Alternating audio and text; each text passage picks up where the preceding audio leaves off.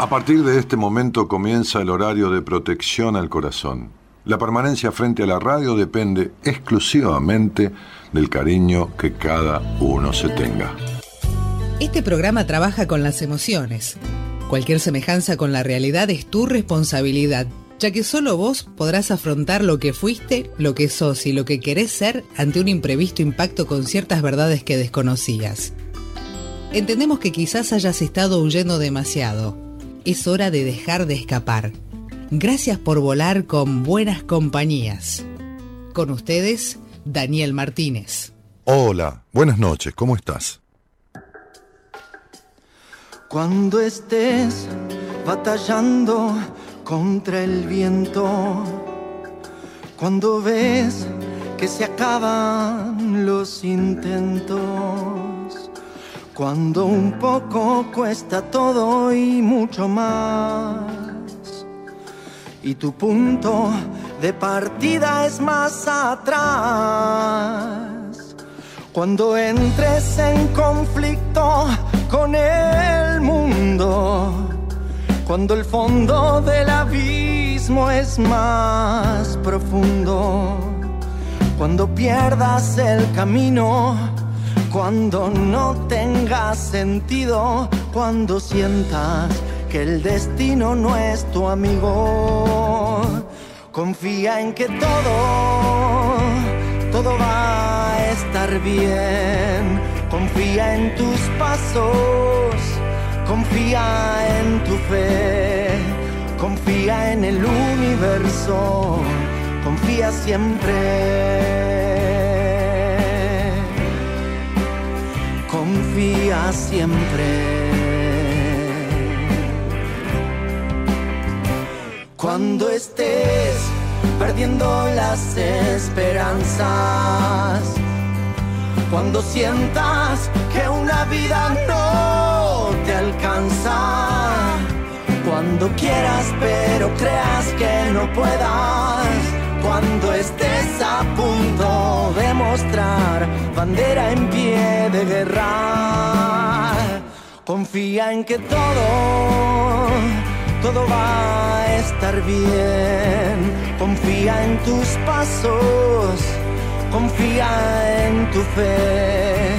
Confía en el universo. Pablo Bles abre la semana de Buenas Compañías, este compositor que es amigo de muchos años con este tema, Pablo Bles con Confía. Confía en tus manos, confía en ti también, confía en tu corazón, confía siempre. Oh, si estás triste, triste caminarás y cada paso que das es un pedazo de vida que no vuelve más.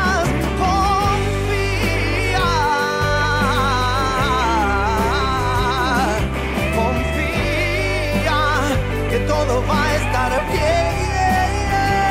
Confía en tu corazón, confía siempre.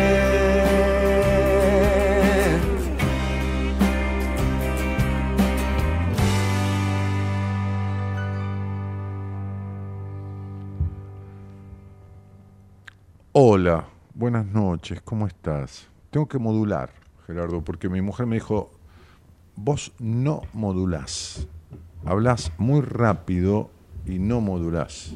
No, vos no. Ella me dijo. Mirá, lo hizo. El pañuelo que se me cayó. Justo. Combina un poquito. Combina con el pañuelo también, ¿viste? Con... Sí, casualidad. Sí, todo casualidad. Entonces, este. No sé, voy a empezar a, hablar en, en 16. Hablaba en 45. Yo antes los, tocadiscos, los tocadiscos tenían cuatro velocidades. 16, 33, 45 y 78. 78 era para escuchar los discos de vinilo, de pasta, de pasta, como que el disco de Gardel, que yo, yo no escuchaba, yo nací y nací con tema Beatles, ¿no? Este, nací un poco con ese tema y, después poco más o menos en, algo de rock nacional, sui generis, esas cosas eh, eh, son las que rondaban y giraban. Fui, me acuerdo, a un club de Aedo a ver a Sui Generis, fui a ver Spinetta en, en, una, en una radio, ay Dios santo, en un cine de, de Ramos Mejía. Spinetta estaba con, con el indio Gasparino, que era Facundo Cabral, de telonero, y después el flaco Spinetta con Almendra, que era la banda con la que Spinetta tocaba en aquel momento, ¿no? con la que hacía Muchacha Ojos de Papel. Este, una letra que él dijo que era este, como tormentosa, ¿no? Una letra, o sea, decía, una letra jodida, me decía, decía él. Ese tema que suena tan dulce, Spinetta decía que era una letra, eh, a ver, como, este, en cierta manera como, como insultante o como, como, eh, eh, él mencionaba algunos párrafos de esa canción y, le daba vuelta al lado negativo de la letra. Eh, no, no, digo en aquel recital, digo ahora, después de grande, él, ¿no? Después, que, qué sé yo, después que, que, que, ya Almendra no existía más, ni creo que otra banda que tuvo fue Pescado Rabioso, ¿no? Este, y, y todas esas mezclas que se hicieron en el rock nacional, ¿no? Como por Suigieco, por ejemplo, ¿no? Este, Sui Generis, Gieco y, y Raúl Porcheto. Eh, ¿Y por qué vine hasta acá yo? Ahora no sé por qué agarré para este lado, pero bueno. ¿Eh? No te escucho, Gerardo, vos tenés que apretar el botón para... Ah, por los discos, de, la velocidad de los discos, claro. Entonces, los discos comunes, que eran discos simples, o lo que se llamaba, tenían dos temas, dos temas solos, o long play, que significa larga duración, que eran de vinilo, no de pasta. Los de tango eran de pasta, antiguos, se quebraban, se rompían, lo, golpeabas un poquito y se, se, quebraban mil pedazos. Después vino el vinilo. Em, los long play es como, como, como el CD que trae 12, 14 canciones, qué sé yo. Y estaban los discos dobles, es decir, los simples, mejor dicho que tenían un tema de un lado y un tema del otro. Y listo. Que en general eran los cortes, en general el tema, el tema hit del long play y del otro lado traía otro. Ahora, después tenía una velocidad en 16, que no sé para qué era, que cuando vos ponías la velocidad 16, el, disco se reproducía, ¿no? La música se reproducía tipo una cosa así. ¿Entendés? La velocidad 16 no sé para qué era, para escuchar canciones de, extraterrestres. No sé qué sería. Ahí, está, ¿ves? Ese es un famoso tocadisco de antes, un Winco. Después había lo que se llamaba el combinado mi mamá había comprado uno en casa, viste, quería, mi viejo decía, bueno, no, pero sí, compró el combinado que era radio, tocadisco, en un mueble todo de manera, de madera, digo, que realmente por una marca creo que había en casa era Ken Brown. Ahí está el disco de, de, pasta de 78 en la foto, ¿no? Ese se rompía se rompía.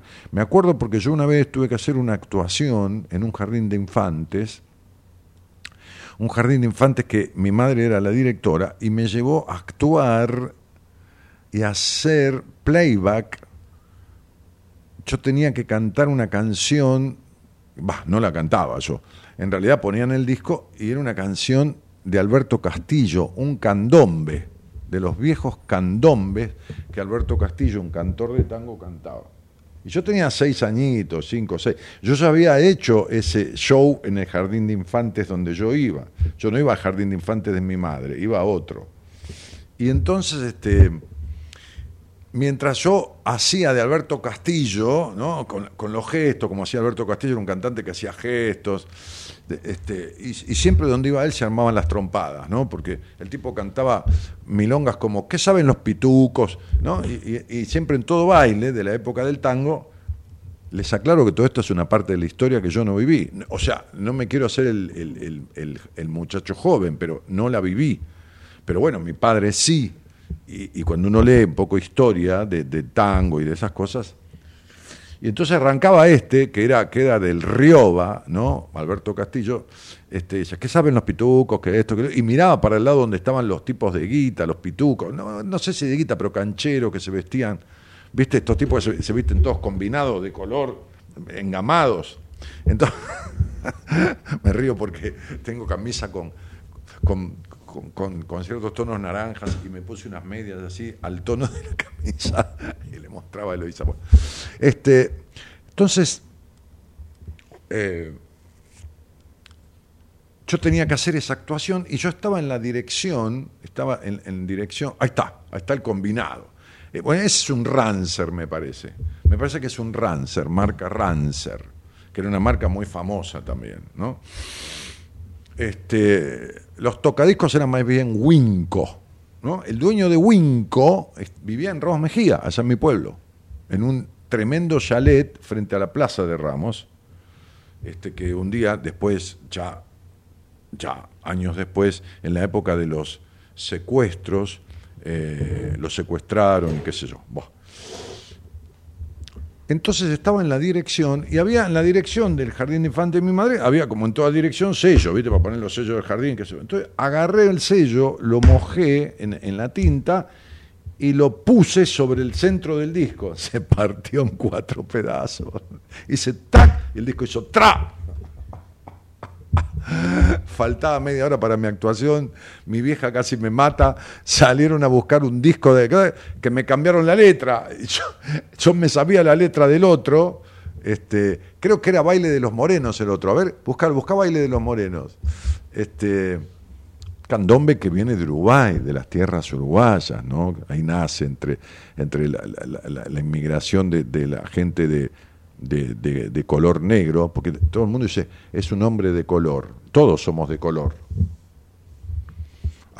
Es más, los blancos somos de más color que nadie, ¿no? Porque ¿no? nacemos rosados, nos, ponemos, nos volvemos blancos, cuando nos enfermamos nos ponemos amarillo, y cuando nos morimos nos ponemos medio azul y verdoso, así que somos los de más color. Ahí está, mira, ¿ves? ¿Esto lo cantaba con los decadentes? No, de la época de Castillo.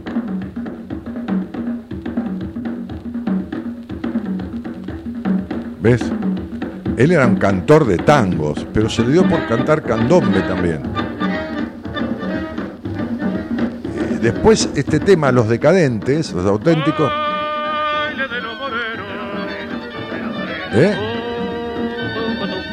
Lo no, digo, lo invitaron a cantar. Eh, no me acuerdo cuál. ¿Eh? Ah, sigue el baile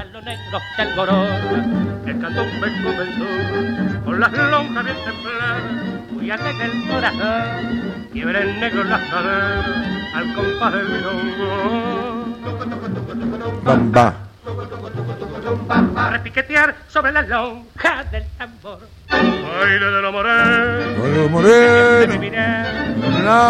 Así cantaba Castillo. Bueno, dale, pará. Baile de los morenos. Así cantaba Castillo. Buah que nunca lo vi cantar. Sí, lo vi cantar después a los 80 años con los decadentes, ¿no? Este, me acuerdo que los decadentes, sobre todo Cucho y un par más, paraban en un boliche bailable que yo tenía en Ramos Mejía.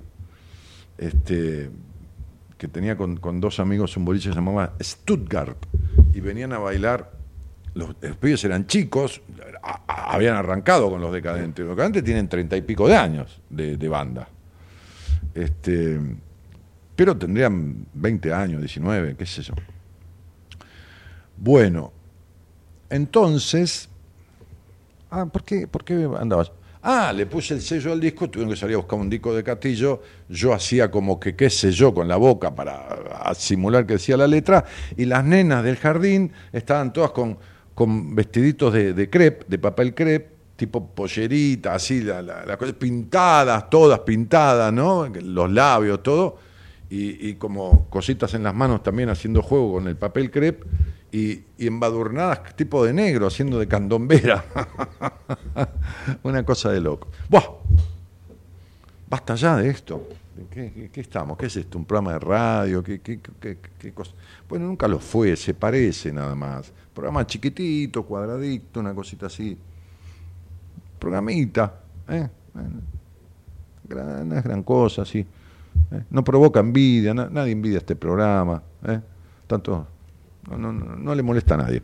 Este, bueno, Pablo Bles es, un muchacho que conocí hace muchísimos años y hacía este, este, cierto tributo a Sabina, canta muy bien temas de Sabina, muy bien, este, y los hace muy bien, este, y, la verdad que cerrás los ojos y medio que, que, es muy similar a Sabina, ¿no? Pero bueno, después se dedicó a escribir temas él, y escribió varios temas, ¿no? Y compuso, y les puso música, realmente creció muchísimo, él es de, Santa Fe, si, mal no recuerdo, sí.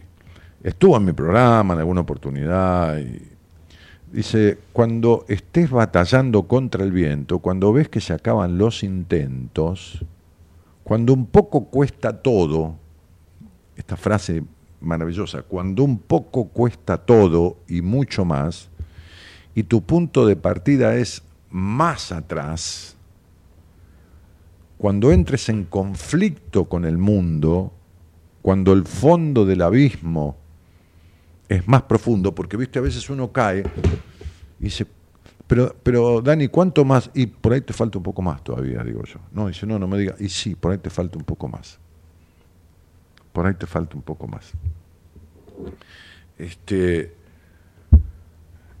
cuando sientas que el destino no es tu amigo, dice la canción, confía en que todo va a estar bien.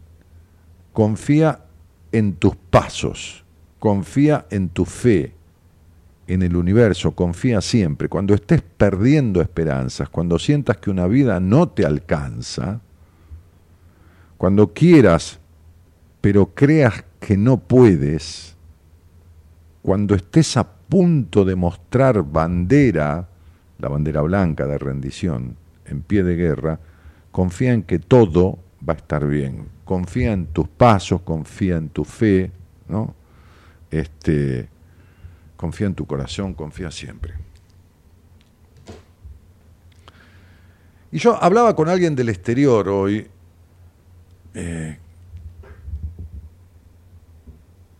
creo que está en Polonia, un, un hombre, y entonces este, él, me planteaba, habíamos tenido una entrevista en su oportunidad, ¿no? Y, él me planteaba algunas cosas que últimamente deseó hacer. Y entonces cuando yo fondeé un poco la, la conversación, lo llevé un poquitito apretando, digo, en el buen sentido, ¿no? O sea, Vieron que los periodistas en general cuando entrevistan a, la mayoría de los políticos, son una, una, raza estos muchachos también los periodistas, la mayoría, ¿eh? no, no digo todos, pero son de hacerle la primera pregunta y no repreguntan. Dice, este, ¿usted alguna vez este, le mintió a, la gente, le mintió al pueblo? Dice, ¿no? Entonces el tipo dice, no, no, no, yo de ninguna manera. Y no le dicen, mire, mire, espere que vamos a mostrarle el archivo que tenemos de lo que tenemos grabado, ¿eh? Ve que tenemos grabado tal cosa. Vamos a, ahora vamos, este, este, Luisa, este, tenemos grabado tal cosa, ¿no? Entonces, este, no, no hacen la, no repreguntan, no hacen la segunda pregunta. Yo no soy periodista. Me han saludado hasta mis amigos por el Día del Locutor, porque hay uno en el grupo, Coco, este, este, Lucho, Coco, le decimos de las dos maneras, decimos más Lucho porque hay otro Coco en, en, en, el grupo, que sí es locutor, está en las principales radios de Santa Fe y, él sí es locutor. Lucho Piazza, Coco Piazza, Lucho Piazza. Este, yo tampoco soy locutor, es decir, no, no, tampoco soy periodista. Me acuerdo cuando almorcé con Mirta Legrand, entonces Nelly Trenti, que iba presentando en ese momento, dice, bueno, tal cosa, escritor, consultor psicológico, y, Mirta dijo, y periodista. Dije, no, Mirta. No, ah, no. Y Nelly Trenti dijo, periodista. Periodista, luego. Cuando vino el micrófono, cuando aplaudimos, qué sé yo, en la mesa de, de la Legrand, este, este, yo dije, quiero hacer una aclaración, Mirta, yo no soy periodista. ¿Viste? Y a Mirta Legrand le molesta, eh, no le gusta que la corrijas, ¿viste? Si, no, no, eh, aunque sea la locutora de él, ¿viste? Yo también soy muy celoso de mi equipo, ¿no? Pero bueno, estamos hablando, hay gente que me dice, mira, Dani, fui con tal terapeuta y la verdad que re macanudo, tengo más, pero no me llevo. Bueno, está bien, no es una crítica, es que hay que solucionar el problema, le cambio al terapeuta, porque los vínculos en, psicoterapia hay que armarlos y uno, es como los noviazgos, no, no, no, no, uno puede presentarle a alguien a algo, pero este, alguien, pero a, alguien a alguien, pero eh, un algo no va a andar bien. Pero yo, desde el lugar de ser un profesional de la psicología, y repregunto, tengo que ir a fondo, tiene que salir lo que tiene que salir. Y entonces le empecé a preguntar a este muchacho que vive ahí en, Europa, este, y le dije, pero esto que querías hacer y esto otro. Y le dije a este muchacho, ¿no? de Polonia, nunca me sale el país, ¿por qué hiciste lo contrario? O sea, es como si uno quisiera comer helado de dulce de leche, se fuera de su casa pensando en dulce de leche, llega a la heladería y le dice, quiero un helado. ¿De qué? De limón y frutilla. Y uno le pregunta, ¿cuál es el gusto que más te gusta? Dulce de leche. ¿Y en qué ibas pensando? En dulce de leche. Este tipo estaba pensando en todo lo contrario de lo que hizo con su mujer, con un viaje que quería hacer, con la relación con su madre, con... O sea, cada cosa que íbamos hablando, yo lo iba repreguntando y él había hecho lo contrario. Entonces, yo te planteo, ¿no? Esto que voy a hablar o desarrollar en el programa de hoy. Cuando se te cruza el pensamiento, el deseo, que es lo que motoriza a la acción, ¿cuántas veces haces lo que sentís y cuántas todo lo contrario? Y ahí es donde se basa la traición a vos mismo. Entonces, digo, ¿desde qué lugar uno, hoy hablaba con, con una ingeniera paciente, digo ingeniera porque no, no, no por ponerle título, sino por en general los ingenieros con todo cariño, todos tenemos nuestras cosas, son bastante estructurados, ¿no? Este, y entonces le, le- le decía, parece mentira como, ella me decía, parece mentira como uno este, se rige por pensamientos y, y- conductas que, es- que están en su inconsciente y en su mente y que contradicen ciertas cuestiones y la paré en la conversación, ¿no? Eh, en la charla. Es una paciente. Le dije, no, no, no, no, no, no. No están. Te las pusieron. Es decir, forman parte de lo que los otros pusieron en vos. A ver, ¿por qué te crees que el perro va y hace pis en el mismo lugar, come en ese plato, se va cuando uno dice, o se sienta cuando uno dice sit o down, cuando lo, lo, adiestras que le dicen nombres en inglés que son más cortos para que el, el animal... ¿A qué te crees que obedece? Obedece a que el adiestrador, pues yo tuve algún perro que lo han adiestrado, cuando le dice sit, le tira de la correa y de lo que se llama el ahorque, la correa le pega un ahorque al perro, no muy fuerte, por supuesto, entonces el perro una vez se sienta porque se siente ahorcado, dos veces se sienta porque se siente ahorcado, tres veces se sienta, a la cuarta le decís sit y se sienta solo, porque tiene el recuerdo del ahorque. Bueno, un ser humano es como un perro domesticado, igual.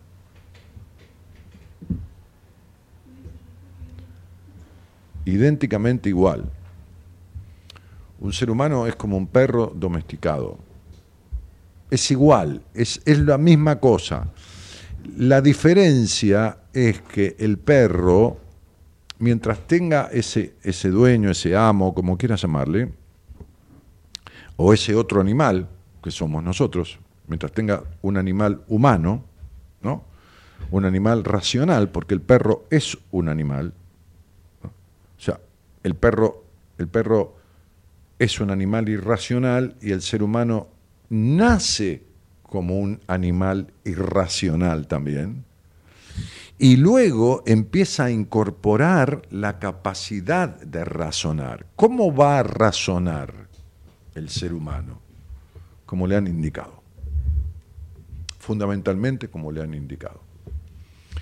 Y fíjate que para entender esto que es muy simple, y a mí me gusta explicarlo más simple todavía, cuando uno va a comer, a almorzar o a comer, a cenar o qué sé yo, a merendar con la familia que lo crió, con los padres, con el tío, el abuelo, el padre adoptivo, con quien sea, el padrastro, la madre, con quien sea, uno pide lo que quiere. Generalmente uno pide lo que quiere. Los padres piden, qué sé yo, ensalada de, de, no sé, de lo que fuera, ¿no? Entonces, ay, milanesa y papa frita. Empecé otra vez milanesa. Está bien, tráigale, mozo, milanesa y papa frita, ¿no? Ve, fenómeno. Lo dejan que coma lo que quiera. Fíjense cómo uno va a comer con la familia que lo crió a un restaurante y pide lo que se le da la gana, en general, lógicamente, ¿no? Tampoco va a pedir un champán francés, este, el pibe, ¿no? Y lo dejan que coma lo que quiera. Pero en lo demás, vive obedeciendo a los mandatos. Porque la comida que coma, generalmente lo que quiere, no contradice deseos profundos de esos padres que también crecieron en mandatos. Entonces, esta es una cadena de domesticación humana que hace que de alguna u otra forma toda esta cuestión de robótica que se está inventando y todo lo demás, muchos seres humanos son seres humanos robóticos, porque viven como los programaron. Estoy modulando, porque mi mujer me decía, tenés que modular. Entonces, y yo le dije, estaba cambiándome yo, ¿no? Y ella estaba, ya se había ido a acostar, y estaba en mi cuarto, en el vestidor, este, cambiándome, y, le dije, modular, no, ¿no ves que no se usa más modular? Ahora están estos vestidores abiertos, y dice, vos con tus chistes, digo, pero yo para joderla un poco. Entonces, digo, hicimos, hicimos un posteo en Instagram, este, que ojalá lo encuentre, porque ven cómo soy yo con este, con este aparatejo del Instagram, ¿no? este, que dice, ¿por qué no estás haciendo lo que querés hacer? ¿Por qué no estás haciendo lo que sentís o decís que querés hacer? ¿No? Este, y, y, y este posteo decía, a ver, esperen un poquito, ¿eh? No se apuren, porque tengo que tocar acá. Decía, en las entrevistas y consultas con mis pacientes, la queja y o malestar de no estar haciendo lo que se desea hacer suele ser una de las más recurrentes. ¿Sabes realmente por qué no lo estás concretando y formás parte de esa manada? Esta noche estaría bueno que podamos descubrir el porqué de ese síntoma de insatisfacción e inseguridad que suele estar acompañado de miles de vueltas y rodeos. Cuando estaba hablando con este muchacho del exterior hoy, empezó a contarme una historia del pasado, de su vida, empezó a dar unas vueltas tan grandes. Y yo trataba de seguirlo y en un momento dije, pará, basta de evadirte, basta de salirte del hilo, sos como los niños. Me dijo, es que soy un niño. Le dije, no, sos un hombre de casi 40 años. No sos un niño. Entonces, esta es que se quedó en la domesticación de la infancia. Él y muchísimos más nos quedamos así durante un tiempo en la vida. Ahora, hay un momento en que hay que dejar de obedecer el reflejo condicionado. El que tiene el perro, cuando uno le dice, sí, yo a mi perro, a Jack, cuando vivía el perro, este, este, yo le decía a distancia, sit, y se sentaba. Down, y se acostaba. Entonces, digo, el perro seguía respondiendo a la orden de esa palabra. Bueno, así siguen respondiendo las personas que dan vueltas y que no hacen lo que quieren o desean. ¿Por qué? Porque esto se choca con las órdenes, con el adiestramiento y con la domesticación que les han hecho durante años y años y años del inicio de su vida.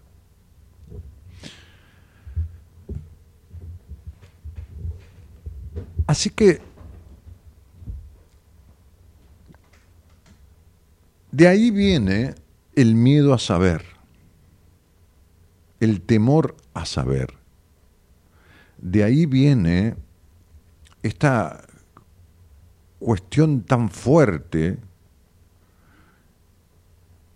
que signaba el portal de ingreso del oráculo, del oráculo de Delfos, donde donde la, el conocimiento y la sabiduría que había ahí dentro, ¿no? Creo que estaban sintetizados en la frase que en la puerta del oráculo de Delfos estaba inscripta y decía, conócete a ti mismo. Conócete a ti mismo.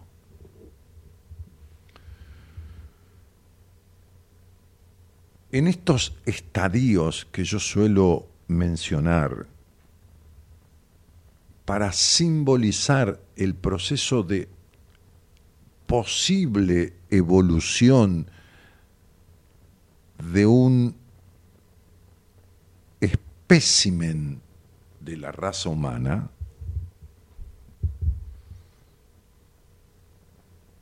suelo decir que son tres. Nacer, convertirse en ser humano a partir del compartir con otros seres humanos, ¿eh? donde se conforma, es decir, se forma con otros la personalidad y uno se transforma en ser humano. Nace como un animalito humano porque emociona, emocionaliza, digamos, para armar un término, pero no razona. Empieza a razonar como el perro cuando lo domesticamos y le damos órdenes y por acto de repetición.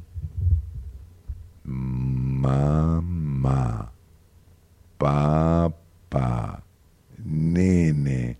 Eh, repite como un loro. Aprende a hablar como el loro. Igual que el loro. Yo recuerdo a veces cuando digo esto que cuando yo estudiaba piano, que empecé a estudiar a los cinco años, se estudiaba antes la parte de teoría, solfeo ¿no? solfear, que es eh, acompasar, leer música marcando el compás y todo lo demás. Y después uno tocaba, ¿no? Tocaba, empezaba a, digitar notas en el teclado.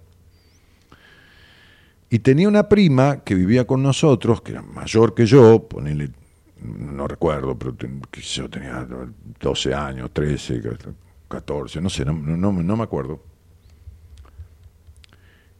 Que me leía y el primer examen lo fui a dar sin saber leer de corrido. O sea, yo sabía algunas palabras porque en el jardín de infantes nos habían enseñado, en esa época te enseñaban algunas palabras, algunas frasecitas, pero no leía de corrido como para leer un libro de texto, como era la teoría de la música. Entonces, el primer examen lo fui a dar aprendiendo la parte de teoría de memoria.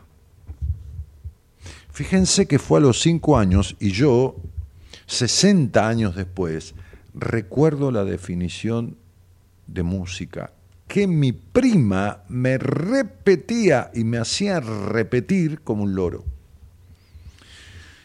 Y decía así, y fue a los cinco años, ¿eh? La música es el arte de combinar los sonidos que se lee y se escribe con tanta facilidad como leemos y escribimos las palabras que pronunciamos. Esa era la definición que en el conservatorio donde yo estudié, a partir de la profesora que tenía, porque uno estudia con una profesora va a rendir un conservatorio donde le tomaba el director de examen de primer año, de segundo año, y así estudié hasta los 16 años, 11 años, que me recibí de profesor superior de piano y esto y lo otro.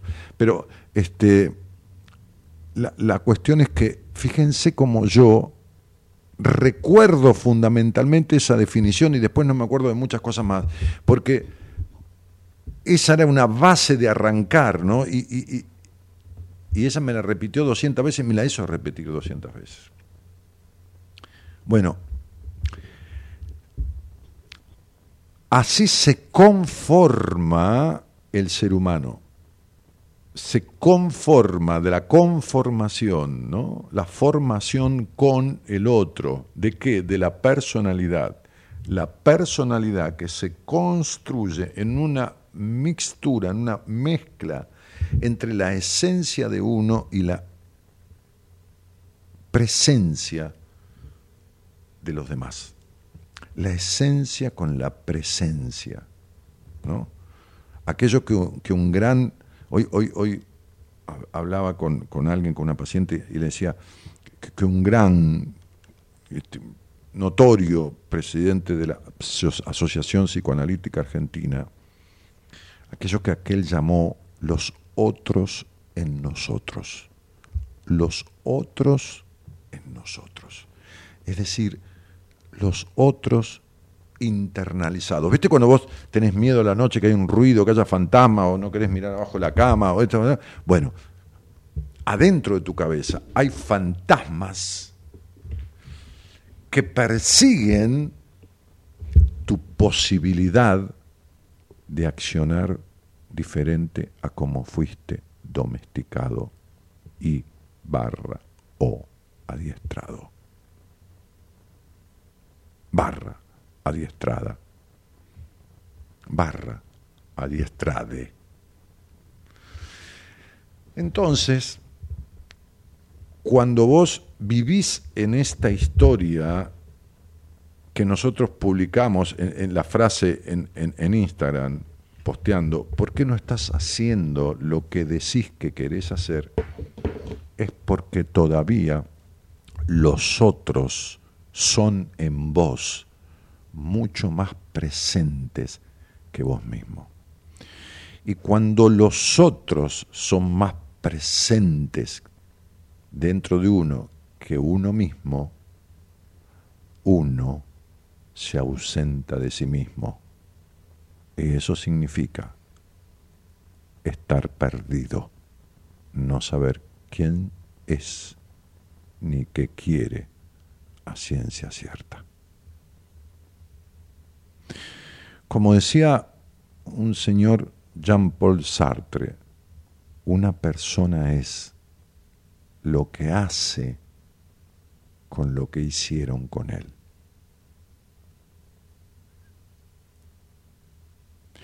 ¿Qué haces o qué hiciste vos con lo que hicieron con vos que no combina contigo para vivir en un eterno desencuentro.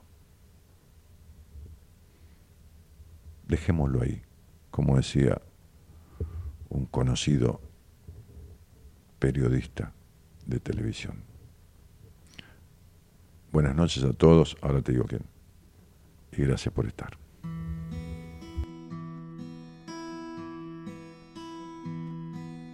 Quiero volver a comprender que todo depende de mí. Cuando estoy mal, cuando estoy bien, soy yo quien decide mi vida. Y si quiero volver, solo habrá que empezar a creer. Búscame donde nace el sol,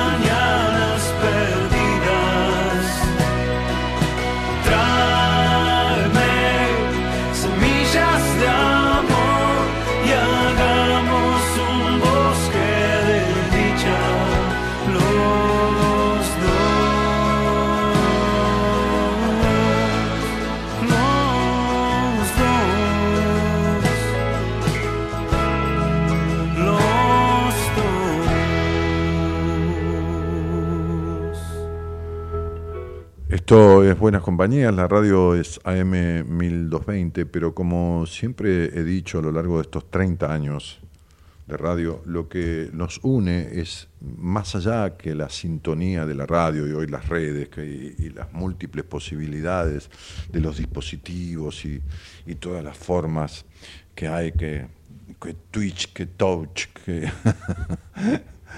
que, Periscope, que el canal de YouTube, que el canal de la radio, que la radio, que el aparato. Que...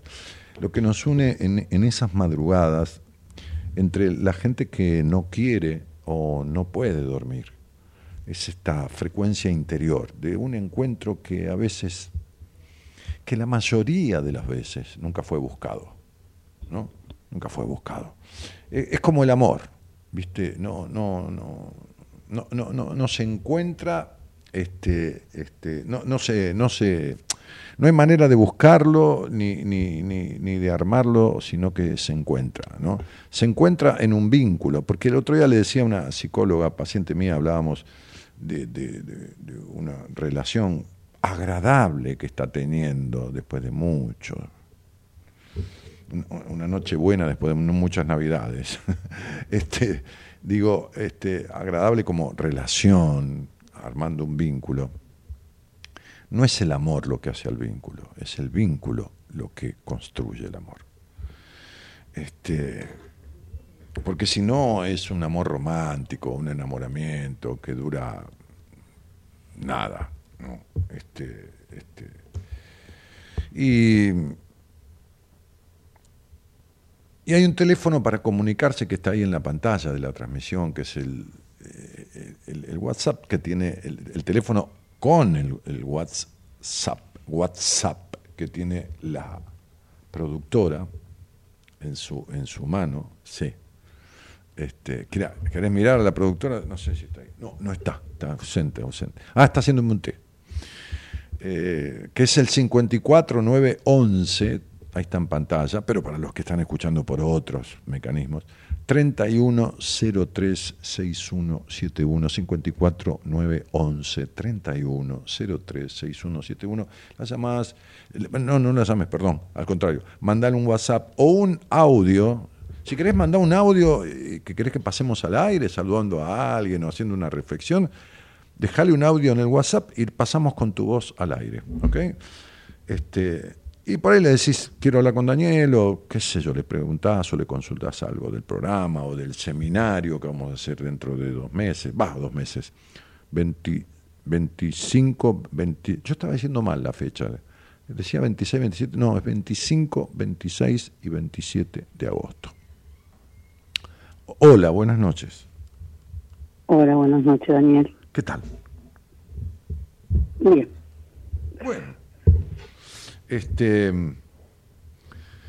Che, Gerardo, venía, en la radio hoy, no sé si del consultorio o, para acá, no, no sé, en algún momento de mi vida, y, y escuché una canción que hace mucho que no escucho, la he escuchado en mis viajes allá a, a Brasil, cuando iba con mis amigos, que es un tema de María Betaña que se llama Soño Meu.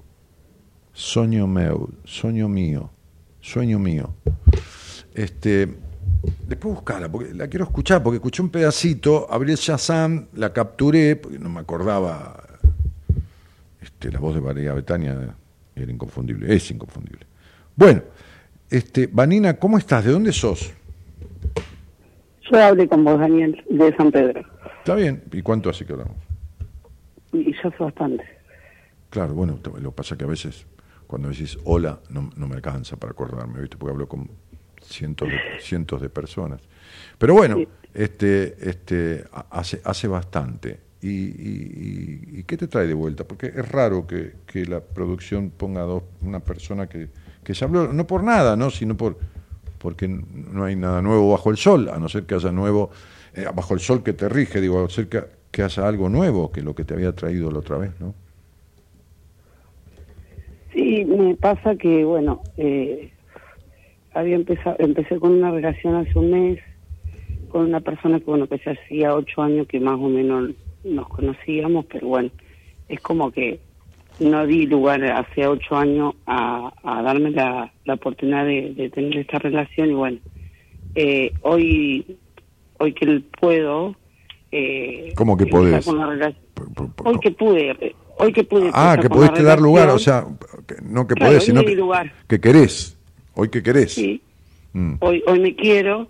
Bueno, eh, me pasa que bueno. no, hoy querés. eh, hoy que querés. no. obvio, ho- hoy, hoy sí, hoy me quiero y quiero. Pero no, no, Eh, ¿quién dijo que te querés? Vamos a empezar por acá. Una cosa es quiero y otra cosa es me quiero. ¿Qué, qué me quiero qué? ¿Cuándo te quisiste? Y no sé, capaz que nunca. No, porque ¿cuánto hace que hablamos? Me- unos meses. Sí, unos meses. ¿Y vos escuchaste todo lo que hablamos? Mm. ¿Y qué resolviste de eso? Porque si vos no resolvés lo que tenés que resolver, esta relación termina con decepción. Ay, no. Esta relación va a ser más de lo mismo. ¿Se te fue el vacío existencial, que nada te llenaba la vida? ¿Se te fue la baja estima que tenías? ¿Se te fue la intolerancia con la que fuiste criada? ¿Resolviste el tema de la gran decepción de tu padre? ¿Te ocupaste de esa niña que creció antes de tiempo, que fue sobreadaptada y que perdió su infancia tempranamente? Yo te pregunto esto, yo no tengo, no, no, yo no estoy haciendo futurología. Si vos me llegás a llamar para preguntarme cómo te va a ir en la relación, yo te corto el teléfono. ¿Sabes por qué? Sí. Porque mientras vos sigas haciendo la misma, te va a ir siempre igual. ¿Cómo querés que te vaya? ¿A dónde vivís vos? ¿En San Pedro? Sí. Ok. Entonces suponete que vos me llamás a mí, ¿no? O, o no me llamás. Sos paciente mía, es lo mismo, bueno, ponele. Entonces me decís, che, Daniel, tengo un problema. Bueno, yo también le digo, pero contame primero el tuyo. Y entonces vos me decís, vos sabés que agarro la ruta porque quiero ir para Buenos Aires. Le digo, bueno, qué bueno. ¿A qué? No, a pasear. Ajá. Y entonces, y entonces siempre llego a Rosario. Pero un poquito, le digo. ¿Cómo agarrar la ruta para Buenos Aires y siempre llegas a Rosario? ¿Qué ruta agarras? Y la 9. ¿Para qué lado? Para el norte. Y pero si vas para el norte por la 9 de San Pedro, siempre vas a llegar a Rosario. No podés llegar a un lugar diferente siempre por la misma ruta. Y en la vida no se puede llegar a una relación y a un estado emocional diferente caminando la vida de la misma manera. ¿Qué transformaste? Porque vos hiciste cambios en tu vida, pero ¿qué es lo que transformaste? Tus mandatos, tu hogar gris, tu madre melancólica, la rectitud con la que fuiste criada, la intolerancia, la baja estima, el abuso de tu infancia. ¿Qué resolviste? Y entonces, ¿por qué va a ser diferente? Esto es. Entonces, yo no, es decir, te agradezco con el alma tu confianza en mí y el llamado. Pero si vos seguís siendo la misma, ¿cómo vas a lograr que pase algo diferente? Albert Einstein decía, eso, es una forma más de locura seguir haciendo lo mismo y esperar un resultado diferente. Vos loca no estás. Entonces sería, vos me llamás para decirme que le diste lugar a esta relación, yo no te dejé hablar, pero ahora venía el pero tuyo. Porque, no, porque por fin decidí a darle lugar a una relación, pero, y yo no te dejé seguir. ¿Cuál era el pero?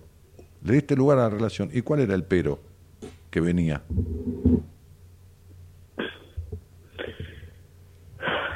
que esta persona está conviviendo, en, digamos, comparten eh, la casa con la ex mujer. Pero no entendés vuelta, entendés la decepción, no entendés que nunca saliste de tu historia, de tu madre, tu padre y vos. Estás en el medio siempre. Tengo tu estudio numerológico acá. ¿No entendés que de alguna manera vos te vas a dormir, que sos una controladora insoportable? Y te vas a dormir y pensás que el tipo está durmiendo y teniendo sexo con la mujer, porque eso es lo que cruzan por tu cabeza. ¿No entendés que tuviste un padre que jamás te hizo sentir coherentemente protegida y seguís en la misma historia? Pero ¿por qué te va a pasar algo diferente? Fíjate que yo, sin saber nada, te anticipo, cielito, porque es inevitable.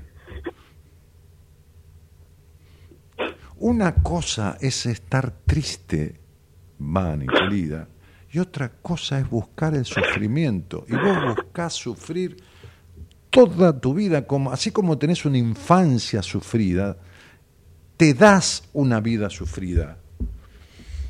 Es como si dijeras, mamá, papá, yo voy a buscar la forma de seguir sufriendo tal cual sufrí mi infancia. Yo creo que Vaninita, esta niña que fuiste, se merece otro trato tuyo. Se merece otro trato.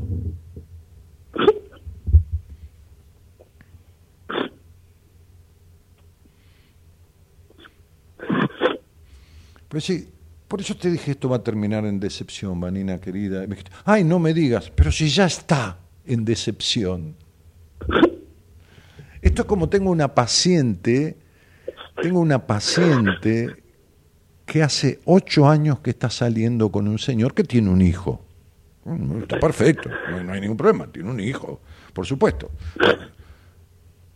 ¿Sabes qué hace el tipo? Adelante del nene que tiene 12 años, no le toca la mano, ni la besa a ella, ni nada. Dice, no, porque no quiero causarle...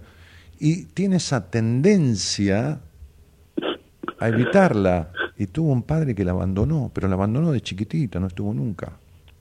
El tipo, o sea, el padre es como que no la reconoció, ¿no? Y el tipo no la reconoce, o sea, no la muestra como mujer de él, ¿entendés? Porque no está sanado todo eso. Y lo, que no se resuelve se repite, ¿viste? Yo repito las cosas porque le han dicho tipos que, lo dijo, lo dijo Freud, y lo sigo repitiendo para que ustedes lo entiendan. Entonces, este dolor que tenés vos, que me llamás por tu dolor, no para que yo te aclare nada.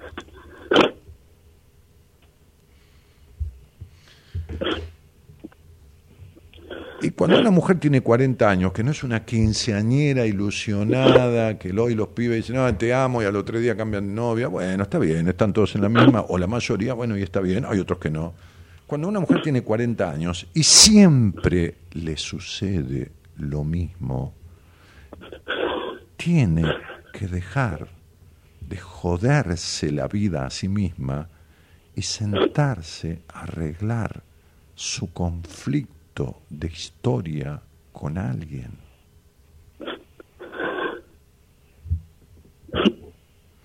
Porque no hay manera, te lo juro, y esto no es determinismo, de que te pase nada diferente. Tengo aquí todo tu esquema, todo lo que ni siquiera hace falta que me cuentes para saber. Y lo hablamos la última vez. Tengo la rigurosidad terrible que tenés con vos misma, excesivamente rigurosa. ¿Y cómo hacemos?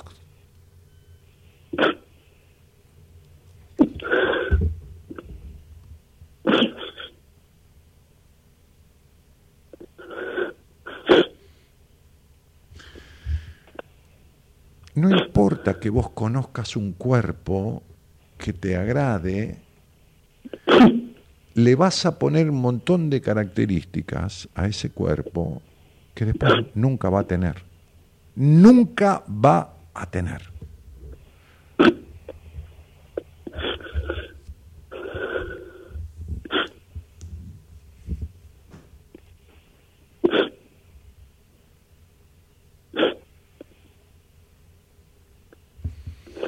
Entonces, si, cuando hablamos yo te dije, tenés que arreglar esto,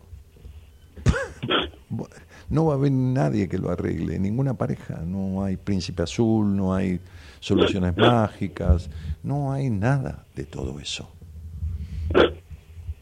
Las heridas no cerradas viven abiertas y recrudecen, y vos no cerraste ninguna herida de tu infancia. Ni la de la traición, ni la del abandono, ni la de la, de la humillación, ninguna herida de la infancia.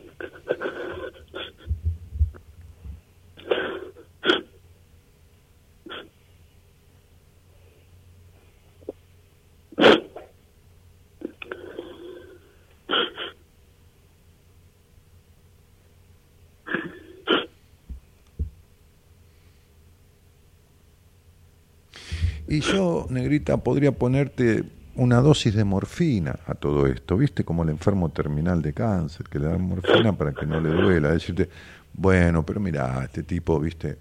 Está viviendo con una mujer, pero bueno, este, que- no, no te voy a decir eso, ¿sabes por qué? Porque de una forma o de la otra va a pasar siempre lo mismo. si no es eso, es lo otro, siempre va a ser el desengaño, la decepción, el desencanto, esto, lo otro. Mira, cuando uno no se tiene amor por sí mismo, que es lo que de lo que vos careces, no, puede tener un sano amor de nadie. Y listo, es así, es, cortito. Si, uno se quiere mal, nunca va a ser bien querido. Es inevitable, porque las relaciones son espejo. Así que te sugiero tomarte un vaso de agua, terminar con la búsqueda y de abrir la puerta a nada en tu vida, hasta que no le abras la puerta a tu inconsciente y resuelvas tu infancia mal armada, denostada, maltratada, abusada, etcétera, etcétera, etcétera, etcétera. Mientras no resuelvas eso, no esperes nada diferente, Vivi, querida. Entonces, anda, tomate un vaso de agua. Sobre todo para pasar este mal trago, que es, que es uno más de tu historia.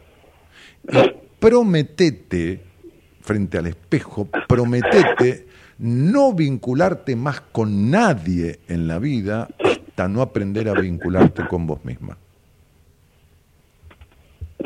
Se acabó, ¿de acuerdo? Bueno, Un beso grandote. Tómate un vaso de agua. un beso. Gracias, chao. Nada, hasta pronto.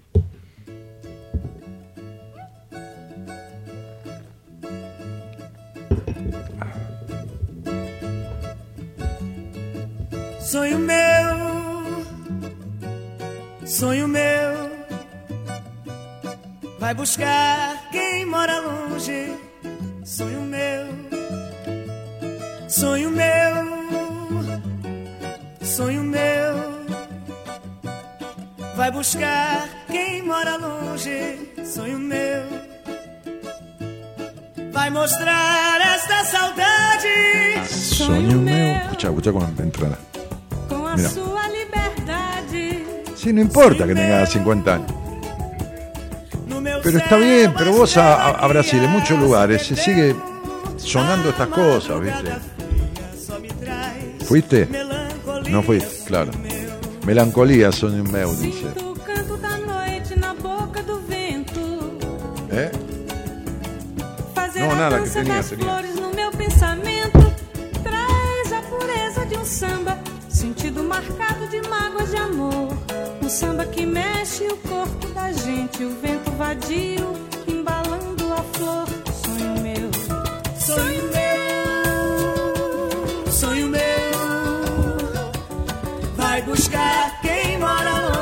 Voy a buscar a los que viven lejos, dice, ¿no? ¿Quién mora? Longe.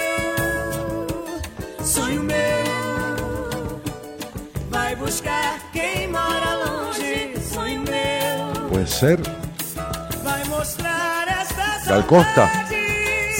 No, no le distingo la voz. Gal Costa, una divina.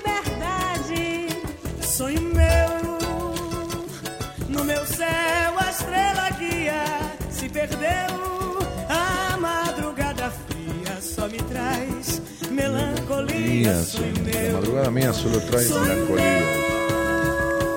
sonho meu, vai buscar quem mora longe. Sonho meu, Y puede ser, ¿eh? sonho meu, sonho meu. La voz de Gal Costa era una cosa. Vai buscar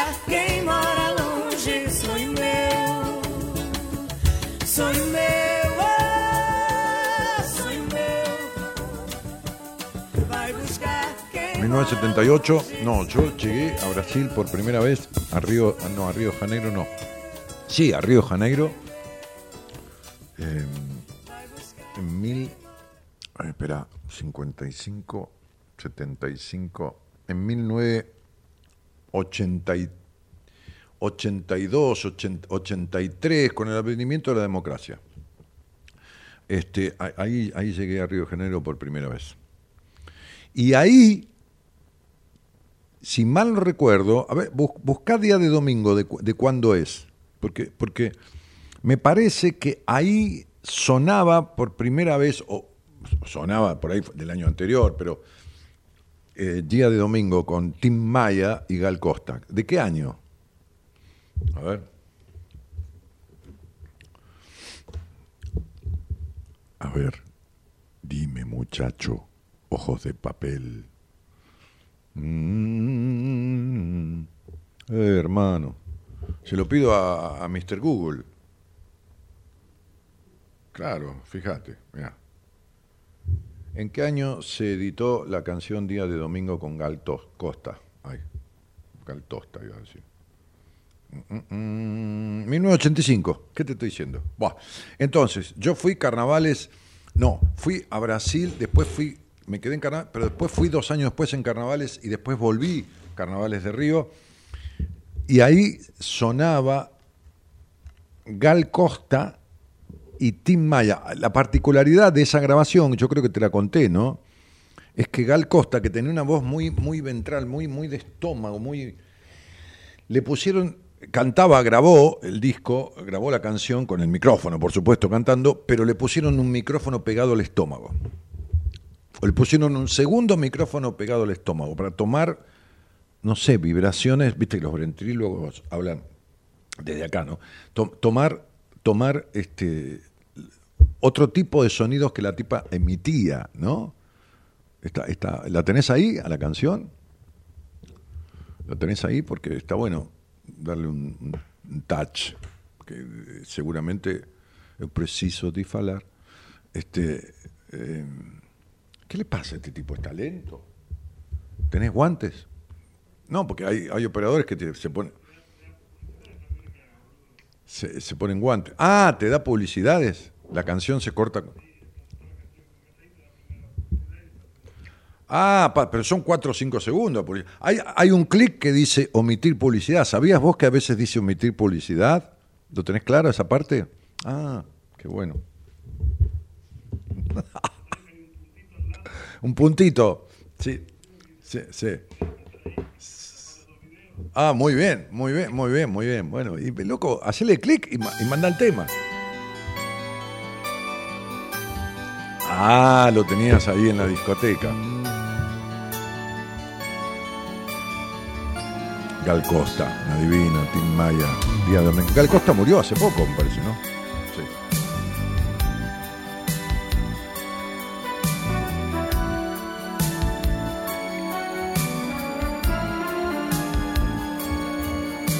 Dame un poquito, dame un poquito más de rosca acá. Está, mira, mira, mira, mira. Eu preciso te falar, esto. Que vuelvan los lentos, eh. te encontrar de qualquer jeito, De encontrar de, de cualquier manera, dice. pra sentar e conversar. Depois Claro, después de andar en contra del viento, dice, ¿no? Se, se- se entiende, se entiende. Eu preciso respirar o mesmo ar que te rodeia. E na pele quero ter o mesmo sol que te bronzeia. Clarísimo, ¿eh? Sí, se Eu preciso te tocar e outra vez te ver sorrindo e voltar num sonho lindo. Ya no da más Já não dá mais pra viver. un sentimiento Um sin sentido. Sem sentido. Eu preciso descobrir La emoción. a emoção de estar contigo. Ver o sol amanhecer. Y ver la vida suceder, acontecer. vida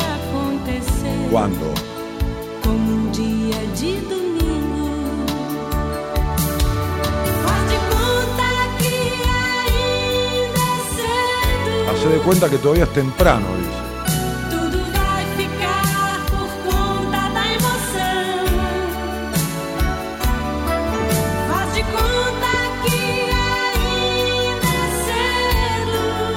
Y escucha ahora lo que dice. E coração. Hace de cuenta que todavía es temprano y deja hablar la voz del corazón. Mira Tim, el negro Tim Maya.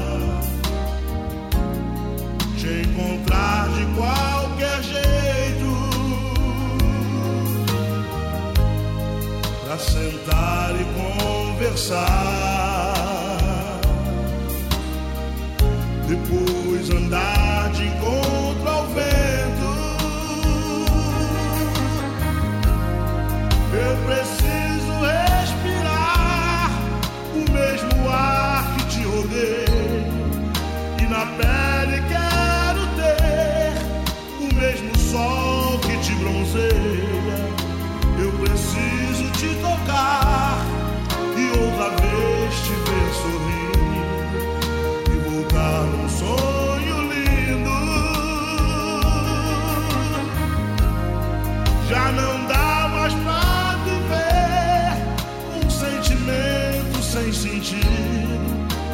preciso descobrir a emoção de estar contigo, ver o sol amanhecer e ver a vida acontecer como um dia de domingo.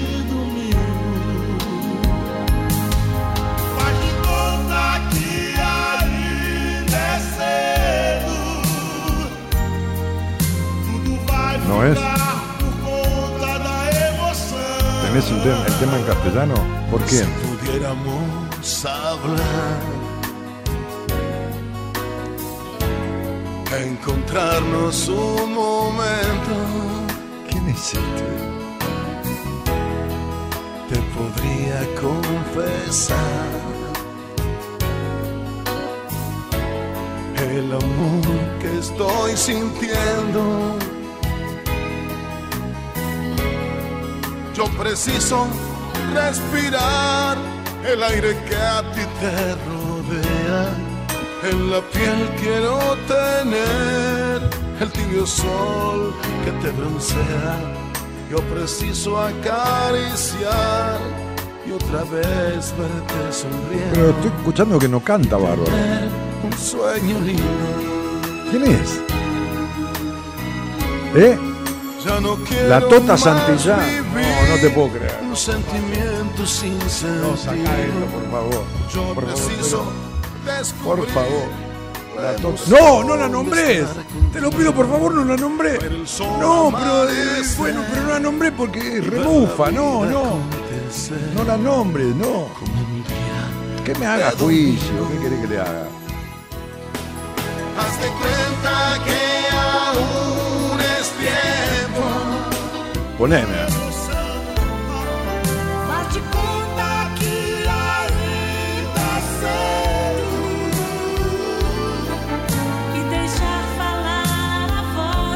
Qué grande, qué grande esta mina, Dios. Bueno, llévatelo.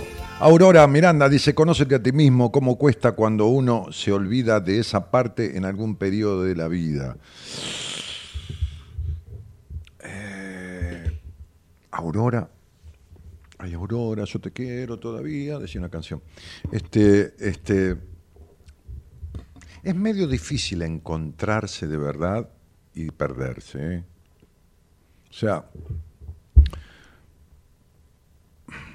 el conjunto de, emociones por las cuales transita un- un- un- una persona, cuando uno ya salió de ser el ser humano que los demás criaron, es múltiple y variado y responde al incentivo de los acontecimientos. Es decir, es lógico la tristeza, cuando hay un motivo para estarlo, la alegría, cuando también, el enojo, ¿no? perseguirse un poco. Son todas cuestiones, emociones, actitudes, conductas que conforman, que forman parte este, de- de este, de, este, de esta persona, como hablábamos. Entonces, es pasible, por supuesto, de que algo externo, que, bien vale, ¿no? le modifique un estado de ánimo temporariamente, pero no que se pierda, no que deje de, saber quién es, de todo esto que hablamos al principio. No te estoy corrigiendo, ¿eh? te estoy agregando. Tal cual mi hijo, dice Gloria, estudió piano y guitarra y es así. Bueno, muy bien. Bárbaro, claro. Aurora Miranda dice, eterno desencuentro fue mi vida, jaja, y qué doloroso es. ¿Y pero cómo fue tu vida? ¿Te moriste? Te- Ahora voy con el llamado. ¿Te moriste, Aurora? Fue tu vida. Ah, O dejó de serlo, o has logrado que deje de ser ese eterno desencuentro. Mayra Corbalán dice, saludos Daniel desde San Pedro, tengo 36 años, ah, también de San Pedro, como la señora que salió recién al aire, o la mujer va. Te escucho, no señora, desde que estabas en, en Radio del Plata, estoy con ataques de pánico y depresión por pérdidas en pandemia de mi papá y mi suegro, a su vez volví. De mi papá y mi suegro, a su vez volví. Ah, volví a caer, ah, hay otro mensaje después, por la pérdida de mi mamá hace 10 años. No, mira, Mayra, cuando quieras, cuando quieras hablamos de esto. La pérdida de tu mamá hace 10 años, la de tu papá, los duelos tienen un tiempo, a ver, no es matemática, pero tienen un tiempo lógico, un tiempo coherente de duración. Hay situaciones que son desencadenantes de otras. Pero deberíamos charlarlo para que yo te pueda explicar, Mayrita, esta, esta cuestión. Este, solo quedamos nosotros cuatro hermanos y la familia que formé. ¿Y?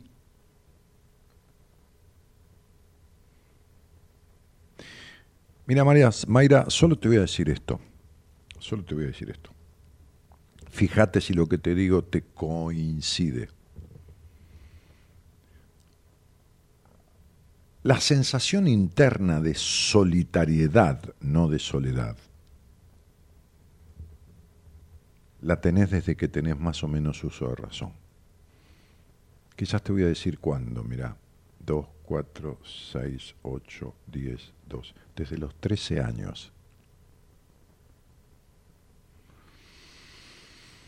Así que si algún día hablamos, vamos a intentar explicarte y encontrar juntos dónde arranca esa historia, que se reaviva, se reaviva, ¿no? Como el fuego cuando está parece que apagándose y se reaviva a partir de determinados hechos. Karina Rubio que dice, algo que no pueden dejar de hacer ustedes es ir al seminario, es un antes y un después, no se van a arrepentir. Eh, Vanina, habla con Marita y anda al seminario, le dice Karina. Vanina es la, la mujer que lloraba recién, así de- de- desconsoladamente. Aunque tengas miedo, aún con dolor, anda que vas a poder sanar o curar, dice esa nena, con los profesionales que te van a ayudar y acompañar. El seminario le va a ayudar, pero tiene que hacer terapia, transformación. Sí, lógico, por supuesto, bueno, pero bueno, ponerse en marcha a través de algo, ¿no? Este, Hola Dani Divino, dice Victoria, desde el 2020 he decidido hacer cambios en mi vida, empecé la carrera de Derecho, me he sacado dos, diez ahora, hago piano, baile y dejé atrás personas que quería, pero no me convenían. Bueno, maravilloso. A veces lo que uno siente que quiere no es lo que le conviene. No digo económicamente, por supuesto, ¿no? sino afectivamente. Este, un abrazo con el alma desde Colombia, dice Camila Enciso. Cami, querida, mi vida, un, ca- un cariño inmenso. Esa ha sido paciente mía, un- una divina, ¿no? como ha logrado, bueno, tantas cosas. Este.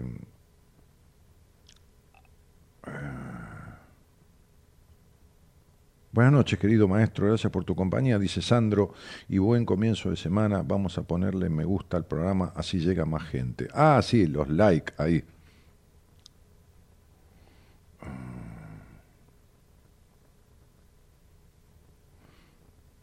¿Qué más? No, deja, pibe, gato, deja de, de poner esas cosas en el, en el, en el, en el, en el post. Eh,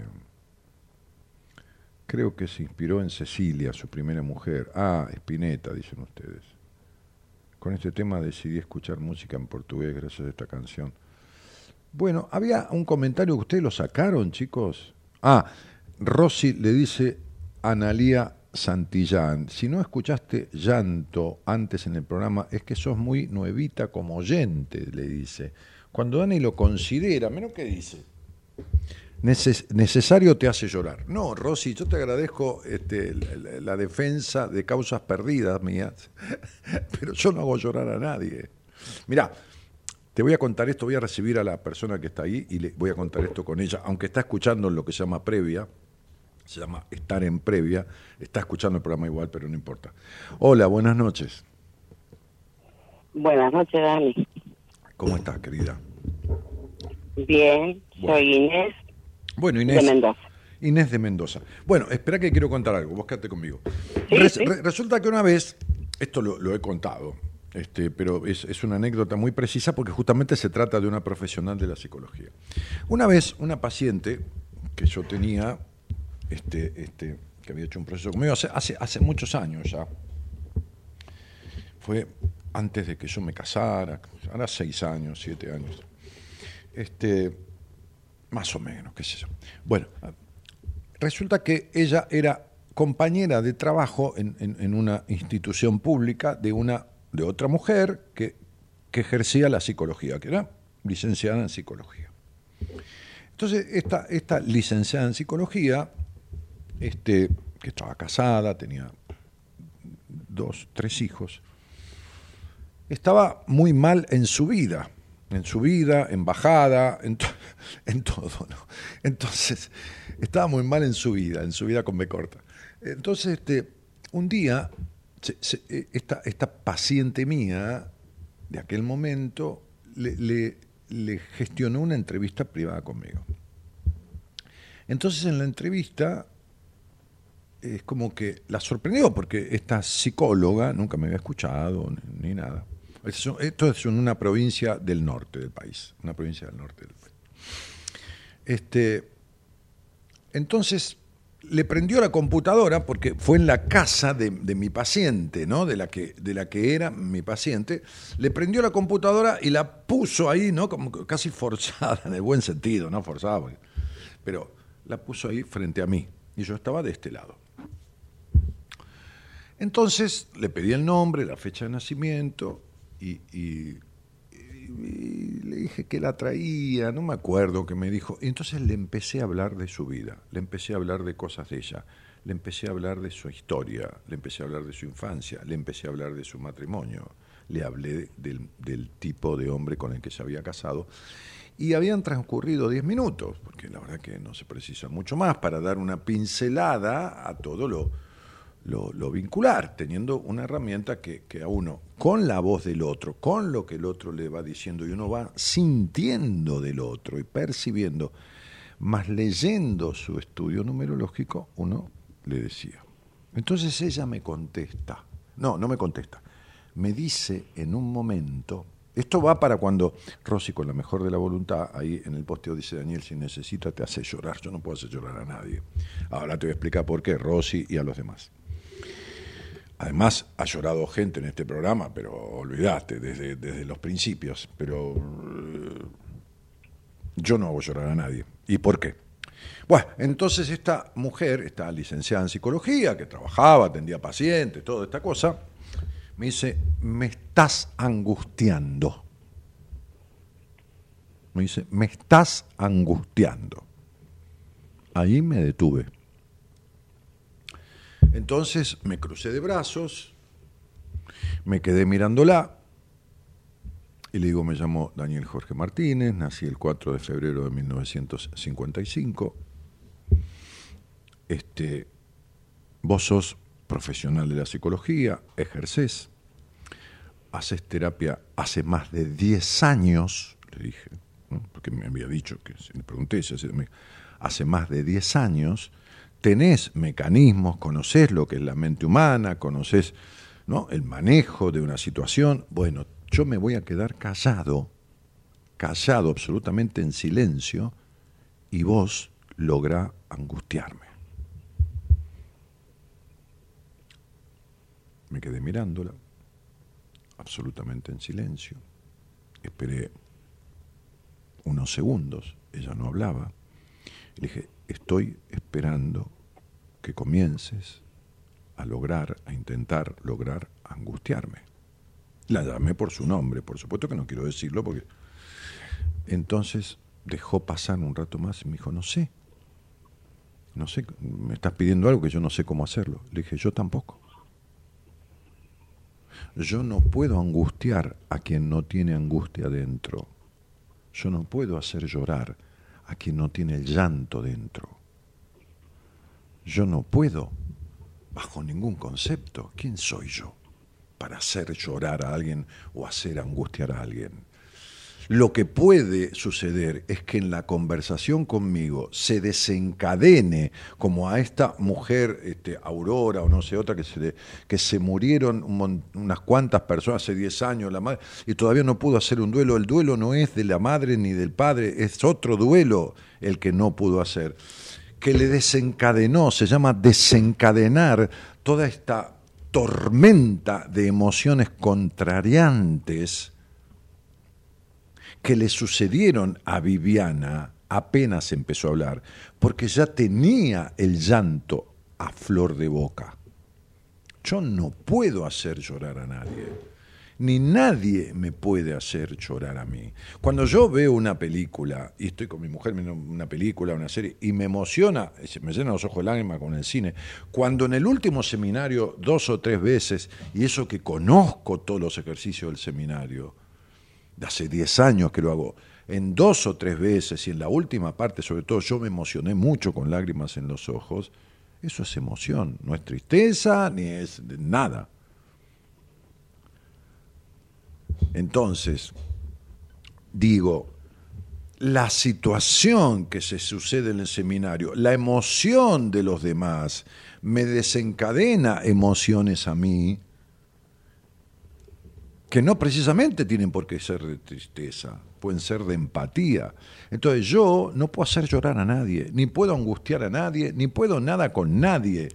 Nada le va a pasar al otro, ni suceder nada que no tenga dentro.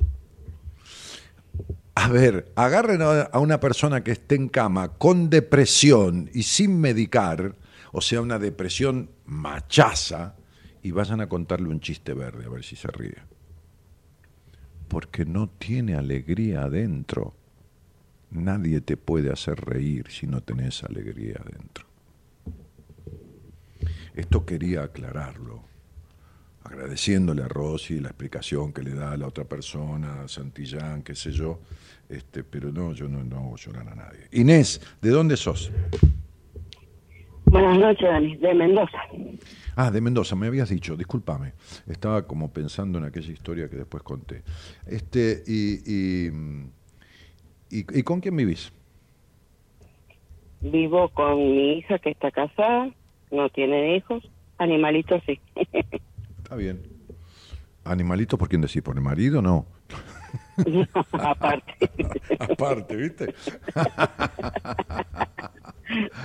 Bueno, muy bien. Este, este, y, y, y Necesita, querida, ¿a qué, te, ¿a qué te dedicas? Si es que, que haces algo, estás jubilada o qué sé yo.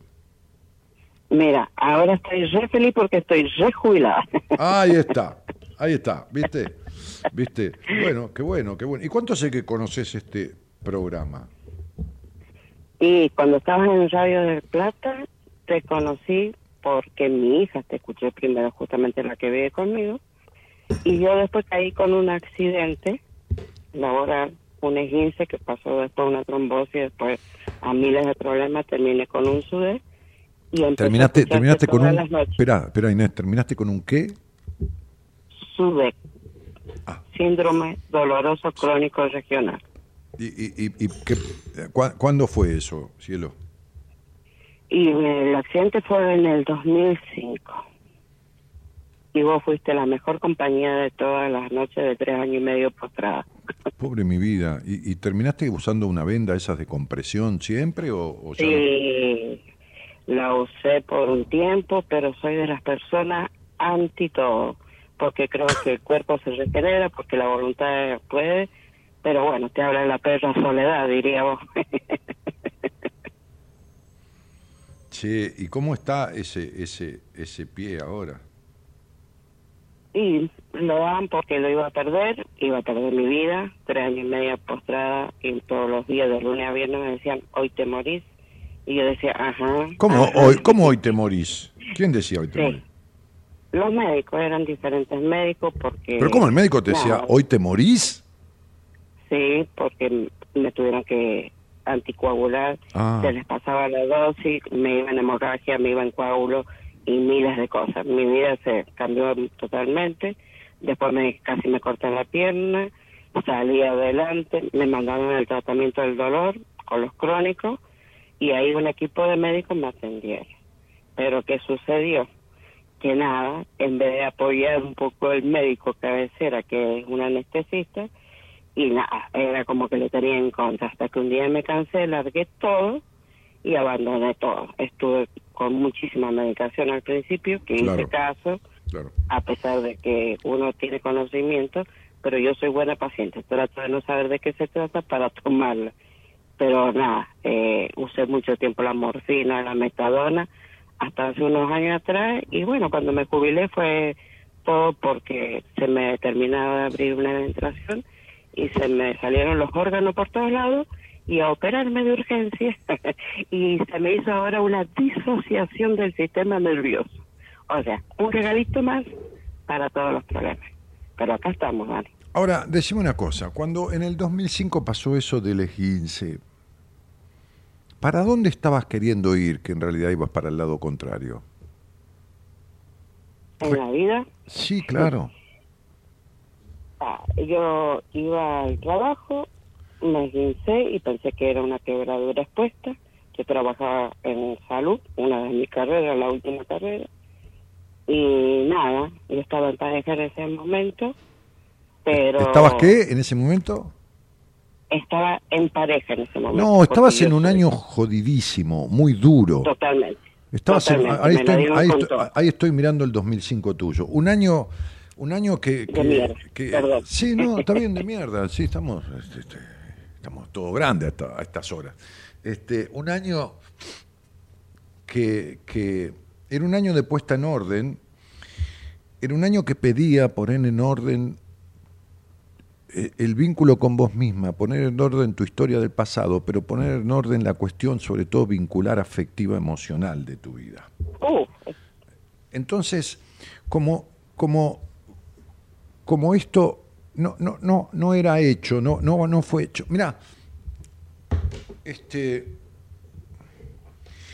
hoy una paciente me decía, no quiero castigo como la canción del pelado Cordera, ¿no? Este, que mañana, mañana justamente con, con Fernando, el médico, y Alarcón, este, y, Gustavo Cordera vamos a, comer juntos, porque aquel viene de Uruguay y nos vamos a juntar a comer algo. Com- a comer cualquier cosa, como medio de encontrarnos.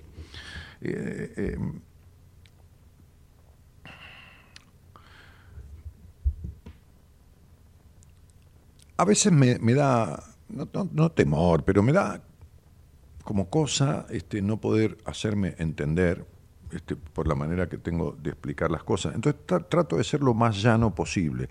Y siempre utilizo esta imagen, ¿no? La, vida es como una, como una gran madre, ¿no? ¿no? No hablemos de Dios, ni del Espíritu Santo, ni de nada todo eso. Este, esto para cada uno lo suyo, que crean quien quiera creer, que me parece que está bien y listo. Este, este, yo, con las ganas que tengo en algunas cosas de parecerme a Albert Einstein, más bien que creo en una figura de Dios como el Dios de Spinoza, ¿no? que incluso en uno de mis libros transparenté lo que era este, como Spinoza, Baruch de Spinoza, famoso filósofo, este, este, describía su, su, su mirada sobre lo que le parecía que era Dios. Este, pero digo, la vida es como una gran madre, ¿no?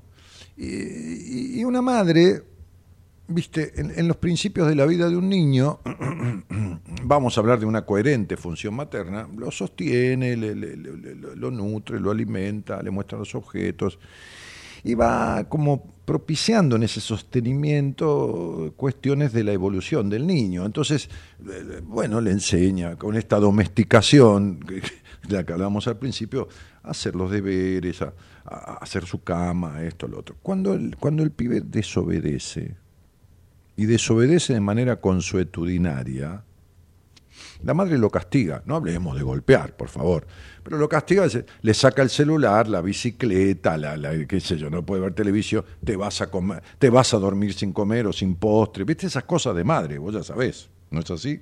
sí, sí. Lo mismo pasa con los adultos. Cuando los adultos, que son, somos, perdón, hijos de esta vida, de esta madre vida, eh, llamarle H, vamos a llamarle madre vida, no hacemos lo que tenemos que hacer como tarea, los deberes del colegio, Sí. hacer la cama, pero eh, que no es eso, es otra cosa de la vida, ¿no? Entonces viene el castigo. Entonces viene el castigo. El castigo entre comillas, ¿no? Sí, el castigo de la madre que dice, esto no es lo que yo quiero de vos. Hay un principio metafísico que dice esto. Yo en el, curso de numerología, cuando enseño todo lo que sé, en ese curso que tiene 12 clases, está ahí en mi página web, en un momento explico que hay un principio metafísico que dice cada persona tiene un solo lugar en el mundo. Por eso que el hecho de ser como a uno lo criaron es un suicidio emocional, porque eso es repetir la forma de ser de alguien, es parecerse a la madre o al padre o a quien cuerno lo haya criado. Entonces hay un solo, cada ser humano tiene un solo lugar en el mundo, por eso tiene una sola huella digital, por eso tiene un... Yo, yo nu- nunca he visto un estudio numerológico igual a otro, porque no hay nadie en el mundo que se llame como vos con los tres nombres y que haya nacido el mismo día, mes y año. ¿Se entiende? ¿Me explico, Inés? Sí, sí, sí. sí. O sea, ¿hay alguien que se llama Inés la la la la la la como vos? Sí. no. Puede, sí. Con el mismo nombre y segundo nombre. y No, el apellido. nombre sí, Puede, sí, puede, pero puede, pero, puede- pero, pero, pero escúchame, puede, hay seguro, hay seguro, seguro que hay alguien, seguro, vamos a poner que hay. ¿Hay otras personas que nacieron ese día? Sí, claro, por supuesto, por supuesto, desde ya. Pero ¿hay quien se llame igual y haya nacido el mismo día, mes y año? No, eso es lo que no hay. Entonces, así como es único tu, huella digital, único tu, tu estudio numerológico, único, absolutamente único, vos sos única también. Y entonces, mientras vos seas la razonadora, excesiva, exigente, desconfiada, mientras vos vivas en la falta de libertad que te inculcó ese hogar con, con la forma de crianza, mientras vos, bueno, un montón de cosas, entonces vas a seguir padeciendo estas cuestiones. Porque fíjate cómo yo viajo al año 2005, que lo pongo acá en mi computadora en el programa de numerología, y veo, veo, que si tuviste semejante accidente, andabas a los saltos en la vida, en la dirección contraria de la que tendrías que andar, llena de ira o rabia y con problemas de territorio, pero no de territorio del lote donde vivís, del territorio del dominio sobre vos misma. Vos naciste con una capacidad natural de, de lo que se llama en numerología la clave personal, que es un numerito que corresponde a tu día y a tu mes de nacimiento, que habla de espíritu precursor, de dominio, de, de- de seguridad, de un montón de cosas, y se te transformó en una perra soledad interna porque estás viviendo sin aprender lo que tenías que aprender. Fíjate que naciste un día 5, no hay más curioso que un nacido un 5 tenés en tu primer nombre, que no importa, vos no sabes numerología, un, no- un nombre sí, pero fuiste a parar a un hogar que impidió totalmente la libertad. La sana y coherente libertad. Por eso estás llena de enojos, llena de cosas insólitas en tu vida. Esa es la palabra más grande. Sí, yo lo sé, pero por- porque se llama. Se llama. La ley del talión era una ley que hablaba del, del castigo en el ojo por ojo. ¿Sí? Sí. Ok. Sí. Sería el tipo robaba una gallina, le agarraban, le cortaban un dedo, el otro ya se había comido la gallina, ni recibía la gallina el, que, el dueño del galli- de la gallinero, ni, ni- y este se quedaba con un pedazo de dedo, con lo cual podría robar, o, o lo que fuera. Pero era, era insólito el castigo. Entre, entre- bueno, lo que se llama en numerología karma, que no es más que lo contrario al dharma. El dharma son las, posesiones, las características, las capacidades y el karma son los aprendizajes. Ponele, para que suene así, pues si no, la gente asocia karma con una desgracia. Buah. Tenés uno que se, que se llama el de la intolerancia. Y tan intolerante seas en esta vida, tanto te va a condenar a lo insólito. A lo insólito cuando vos creas que tenés todo controlado. Te sucede lo insólito por el lado que sea, por el lado vincular, por el lado de la salud, por el lado de una pérdida, de una muerte, de, de- de quien sea, por el lado que tenga que ser. Yo no lo sé, por supuesto que no lo sé, menos mal que no lo sé. Entonces, mientras vos seas intolerante, queriendo que todo el mundo sea como vos querés que sea, o no dejándote ser a vos misma, porque uno puede ser intolerante con uno mismo, para seguir los mandatos de tu historia, te vas a seguir haciendo pedazos. Y ahora lo último es de tu salud ¿Qué cosa? Sí. Y lo último, la operación que se abrió todo el abdomen, se cosieron los órganos Pero espera, y no me pudieron. ¿por qué se abrió el abdomen? ¿Te lo abrieron? No, no, no, se desgarró el tejido. Ah, venía con eventraciones. ah con las, Y las, disculpen- las, eventra- las ventra- em- eventraciones, sí, sí, sí. Claro, pero eran varias. Porque yo el embarazo lo tuve las dos por cesárea. Sí, Y bueno, también tuve muerte clínica, te aviso, Dani. Sí. también. y la, con este último tiempo en la pandemia, al estar en- trabajando en el hospital por correr ir de aquí para allá, se me desgarró el tejido y se me abrió totalmente todo. Así que urgente operarme. No pudieron ponerme una malla de completa todo sí, el abdomen. sí, claro. Me pusieron la mitad nada más. Y bueno, eh, la anestesia que no me agarran. Estuve muy embromada, pero nada, 24 horas y estaba en casa. Pero se hizo algo que nunca me imaginé. Disociación mm, del sistema nervioso. Una neurosis. Una neurótica, diría. Pero ¿quién, ¿quién te calificó de disociación del sistema? como yo terminé mal, porque la operación fue todo mal, le dije al médico al- al que me hizo la cirugía, y le dije, ¿y ahora qué hacemos? Pero yo pensar al, al dolor crónico, no quiero volver al tratamiento. Y me mandó un amigo de él que es un neurólogo, porque me dice que es imposible estar con estos dolores. Eh, ahí fue cuando me dijo lo que había sucedido con los dos sistemas nerviosos. La verdad que no sé. Pero cuando me ponen Pero un pero, el neurólogo te dijo que, que, que, que padeces de una disociación del sistema nervioso. Sí, sí. Dice, Pero- estas fueron las palabras. pero Dice que había pasado demasiados traumas, Sí. en los cuales lo había superado, pero eran demasiados traumas, que el sistema nervioso y ha quedado dañado. Es como que se peleó el simpático con el parasimpático. Ajá, ¿y cuál, y cuál, y- y ya que el hombre te definió y te describió y te puso un sello de todo eso, Sí. este, ¿cuál te dijo que son las consecuencias? Es decir, ¿Cómo vos podés ver, no? Porque te dice, por ejemplo, yo le digo a alguien, bueno, a ver, hay una historia, tenés un vacío existencial, la sensación que nada te llena, que esto, que lo otro, y le digo, bueno, falta de plenitud emocional, bueno, lo que fuera, ¿no? El síntoma que fuera. Bueno, muy bien. ¿Eh? Buah, porque a mí, viste, no me gustan los diagnósticos, así, no importa. Entonces, bueno, eh, eh, ¿qué te dijo? Que esto te produce qué? Por ejemplo, el tipo te dijo, esta disociación, ¿no? Este, consiste en...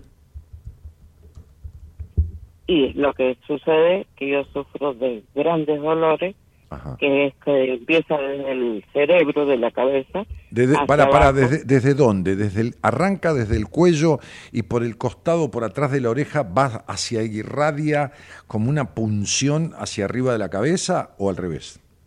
No, al revés. Yo he sufrido también del trigémino. Claro, por eso te hablo de una Sí. neuralgia del trigémino. Eh, es eso más todo esto otro. Que empieza del ¿Me medio me de decir cuando, me, me- podés decir cuando vos hace, hace, hace 20 años que me escuchás, qué sé yo, digo, ¿no? Sí, sí, sí. Más o menos. Después de los tiempos que tuve, que me hice una carrera en enfermería. Sí, sí, sí, me imagino que, me, imagino que estuviste te en, enfermería. Vos sabés lo que yo digo de las enfermeras, ¿no? Que las, las admiro Sí. y las adoro. Pero toda enfermera fue alguien mal, horriblemente cuidada en su infancia, ¿no? Totalmente. Ok. La enfermera repara, entre comillas, es como si buscara, entre comillas, inconscientemente, reparar en el cuidado al otro la falta de cuidado que tuvo de sí misma. Porque un enfermo es, y lo voy a decir esto, cuidado con lo que voy a decir, un inútil en el buen sentido porque está inutilizado por la enfermedad, ¿se entiende? Está postrado en una cama, entonces como un niño, el enfermo es como un niño, ¿viste? A veces tiene que lim- limpiarle el culo, ¿no? Tienen que limpiarle el traste, o, hacerlo ser pis, y, o limpiarle una herida, como si fuera un nene, ¿no? Bien, entonces, la enfermera repara en este ser humano aniñado e imposibilitado, inutilizado por la enfermedad, cuidándolo, es como si reparara el cuidado que no tuvo su niña. Ahora, Vos me escuchás hace 20 años. A ver, yo no descubrí la pólvora, ni soy mejor ni peor que nadie, soy este. Ok. ¿Cuándo te sentaste a hacer terapia? ¿Por qué? Porque aquella vieja frase de aquel médico que estuvo conmigo hace dos o tres meses, que fue el primer médico que pisó Buenas Compañías hace 29 años, que hoy ca- casualmente estoy hablando con él, este, porque me contó que está enamoradísimo y quiere cenar conmigo para contarme. Vamos a comer juntos la semana que viene. Este, que decía, los dolores que nos quedan son libertades que nos faltan. En tu, fe- en tu fecha de nacimiento, en tu fecha de nacimiento, hay un número de un total que viene de un 14, que es un número 5, que dice que tu vida será, vos que sos enfermera o que estudiaste enfermería, como un electroencefalograma, como un electrocardiograma. Tener para dejar de tener, subir para bajar, curarse para enfermarse, oscilante toda la vida igual, hasta que vos logres libertad del pasado. ¿Podés repetir la última parte de mí? No te escuché. que va a suceder este sub y baja contrariante y contradictorio en tu vida, en la salud, en, en- en lo, en lo que en lo que fuera, ¿no? Este hasta que vos logres libertad en tu vida. ¿Me escuchaste ahora? Porque se cortó, me parece. Sí, totalmente, sí, sí. Y bueno, mientras es un gran mientras problema, no logres mientras no logres de libertad en tu vida toda esta risa que es la risa de Garrick no la risa de Garrick alguna vez me escuchaste recitar al poema de Garrick no me escuchaste alguna vez no Esa parte no, no está bien no, te- no, no te- no tenés por qué escuchar todo pero me imagino lo que. Sí, claro, claro, claro. Entonces, para vos y para todo lo demás, dice, yo grabé esto, está, está en, mi, en mi Spotify, están todos los cuentos y cosas que he grabado para los libros que, que he escrito, para acompañar los libros, y, y dice, viendo a Garrick, el actor de la Inglaterra, el pueblo al aplaudirle le decía, eres el más gracioso de la tierra y el más feliz, y el cómico reía. Víctima del estrés, los altos lores, Estamos hablando de la Inglaterra eh, este, eh, imperial y de, de- de- de toda esa época.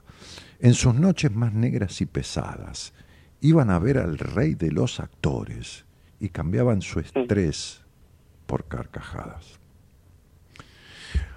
Cierta vez, ante un médico famoso, llegó un hombre de mirar sombrío. Sufro, le dijo, un mal tan espantoso como esta palidez del rostro mío. Nada me causa encanto ni atractivo, no me importa mi nombre ni mi suerte. En un eterno dolor muriendo vivo y es mi única ilusión, la de la, muerte. Viajad y os distraeréis, dijo el médico. Tanto he viajado, contestó el hombre. Las lecturas buscad, uf, mucho he leído. Bueno, que, os ame una mujer, pero si soy amado. Un título adquirir. Es que noble he nacido. Pobre seréis, quizás. No, tengo riquezas. ¿Te gustan las adulaciones? Tantas escucho. ¿Qué tienes de familia? Mis tristezas. ¿Vas a los cementerios? Oh, sí, mucho, mucho. De vuestra vida actual, ¿tienes testigos? Sí, sí, sí, sí. Mas, mas no dejo que me impongan yugos. Yo les llamo a los muertos mis amigos y les digo a los vivos mis verdugos. Pues me deja, agrega el médico, perplejo vuestro mal y no debo acobardaros. Tomad hoy por receta este consejo. Solo viendo a Garrick podréis curaros. El enfermo miró al médico y le dijo, viendo a Garrick, ¿podré curarme? Claro, dijo el médico, la más remisa y austera sociedad le busca ansiosa. Todo aquel que lo ve muere de risa. Tiene una gracia artística asombrosa. Y a mí, a mí me hará reír, doctor. Ah, sí, sí, sí, os lo juro, dijo el médico. Él sí y nadie más que él. Pero, ¿qué es ese gesto? ¿Qué es ese rostro? ¿Qué os inquieta? Así, dijo el enfermo, no me curo. Yo soy Garrick. Cambiadme la receta. ¿Cuántos hay cansados de la vida, enfermos de pesar, muertos de tedio, que hacen reír como el actor suicida sin encontrar para su mal remedio? ¿Cuántas veces al reír se llora? Nadie en lo alegre de la risa fíe, porque en los seres que el dolor devora, el alma gime cuando el rostro ríe. Si se muere la fe, si huye la calma, si solo abrojos nuestras plantas pisan, lanza a la faz la tempestad del alma, un relámpago triste, la sonrisa. Y el carnaval del mundo engaña tanto que las vidas son breves mascaradas. Aquí aprendemos a reír con llanto y también a llorar con carcajadas. Y cuando te escuché relatar la historia de tu cuerpo, que me haces acordar a una mujer que yo atendí hace muchos años, cuando yo estaba en el año 2004 haciendo televisión en, en, la TV pública, lo que en aquel momento era Canal 7 o ATC, qué sé yo, no me acuerdo cómo se llamaba. Esta mujer había sido muy maltratada por su padre y después maltratada por su hermano. Su padre había muerto y su hermano, que pertenecía a una fuerza policial o del ejército, no me acuerdo, lo habían destinado al sur del país. Ella se había quedado sola. Entonces me vino a ver porque desde que se quedó sola, tenía cincuenta y pico de años, este, se había operado como siete, ocho veces en los últimos seis, siete años de diferentes cosas. Que el abdomen, que esto, que lo otro, que la pierna, que la, que la, no sé. Operaciones que no recuerdo, pero que eran operaciones. Entonces le dije, te lo voy a sintetizar de esta manera. Cuando nadie te lastima, te lastimas sola. Mirá, Inés, vos estás lastimada por dentro, muchísimo. Y esto Sí, tiene que ver, y esto tiene que ver con las lastimaduras de tu cuerpo.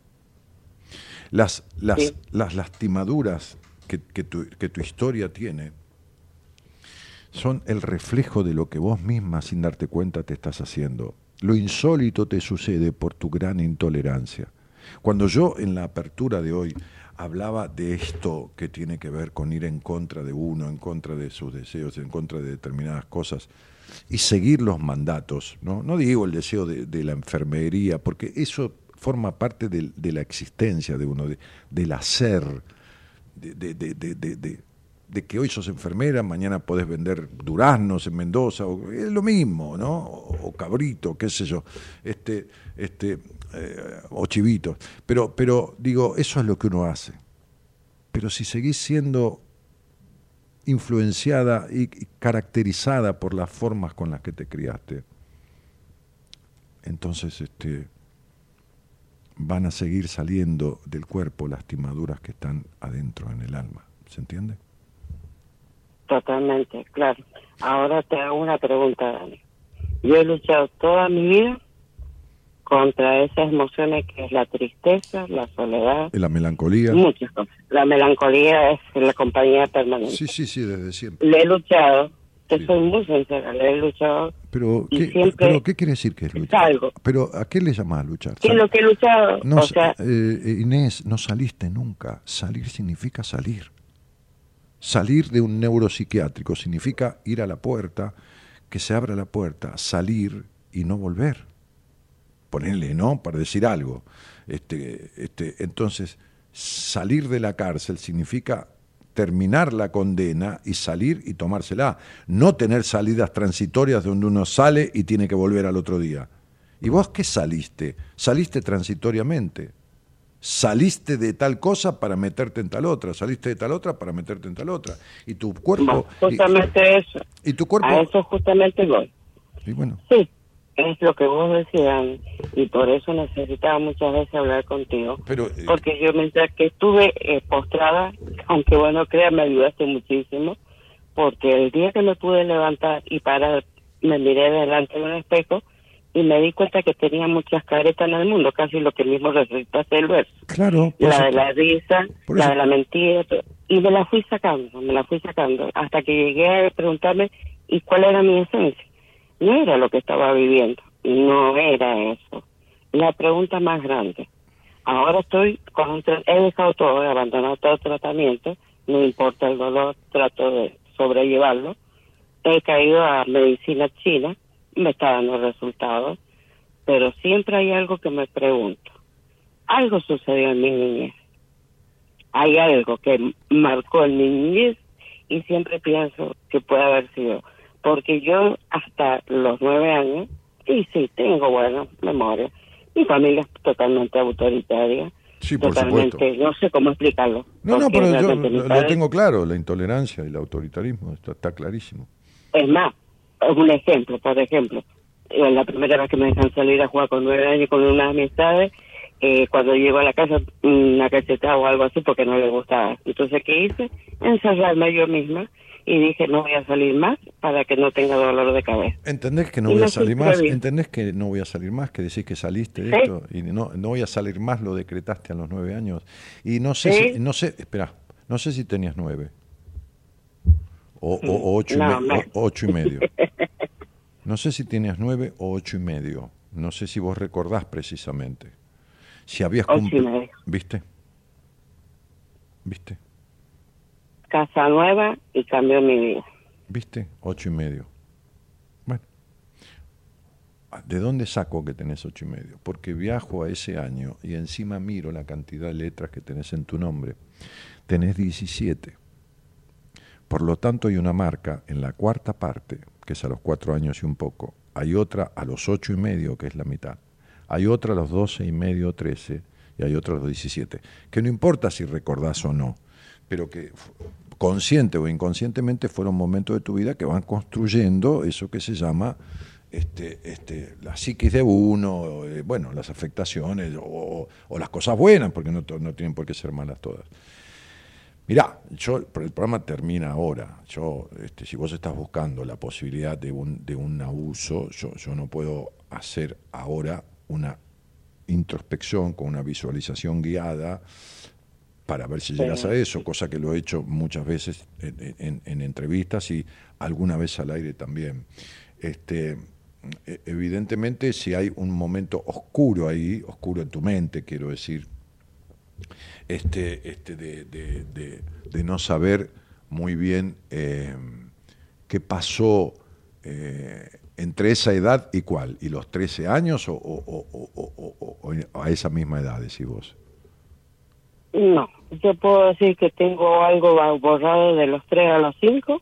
¿Viste? A los- Después, a los 19 me casé. No, pero ves que los, en la primera que- noche fui violada y golpeada. claro, ves que los cuatro años y medio te dije que hubo algo ahí guardado. Ves que los tres y los ¿sí? cinco. Y yo siento que hay algo y no lo puedo descubrir. Mis padres ya no los tengo vivos. Pero claro, pero no, No. pero no importa que nos pueda descubrir, tus padres no te lo dirían, porque quizás no, no, No, no estuvieron presentes, no. lo sabían, o, o, o- o- o lo negarían, o lo que fuera, ¿me entendés?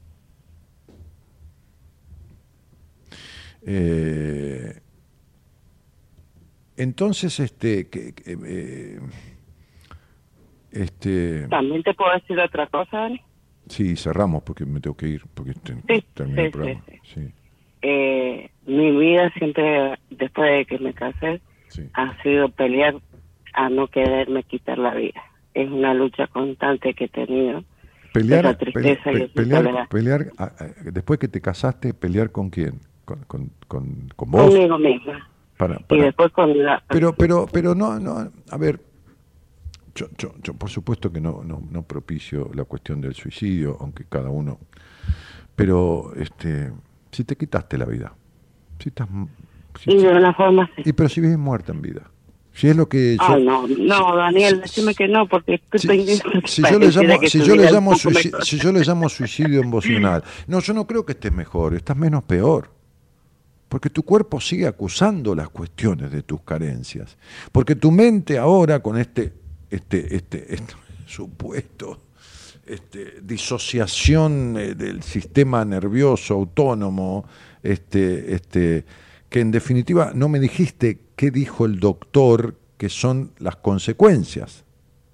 Son consecuencias, eso fue lo que me dijo, eran consecuencias del trauma muy grande que había pasado y que realmente yo tendría que estar en una cama llena de tubos, babeando, medicada, Pero ¿cómo? que de gracia que estoy parada, que de gracia que No, estoy pero no parada. te puede decir eso un profesional. Bueno, eso- No, no te miento. Bueno, está bien, yo no, yo no que digo que vos me busqué lo de mien- la yo no digo que vos me mientas, pero, pero yo no estaba ahí para escuchar qué te dijo, cómo te lo dijo y qué quiso decir. La verdad que yo no estaba ahí. No digo que vos me mientas, no digo nada. Yo no estaba ahí. No, no, a lo que voy. No se dice puede que de- es una neurosis. No sé, pero ¿qué neurosis? La neurosis es lo que todos los seres humanos tenemos, es lo que nos salva de las angustias de la muerte. Bueno, yo tampoco lo entendí, Daniel. Bueno, por por eso, eh, bueno, está, está bien, y sí, pero ¿sabes qué pasa? Que yo no puedo hablar de algo que otro tipo dijo y que vos me estás traduciendo como podés, y lo que me estás traduciendo es algo coherente y lógico. ¿Qué neurosis? La neurosis. ¿Qué neurosis? Vos, vos- vos- vos me podés decir, este,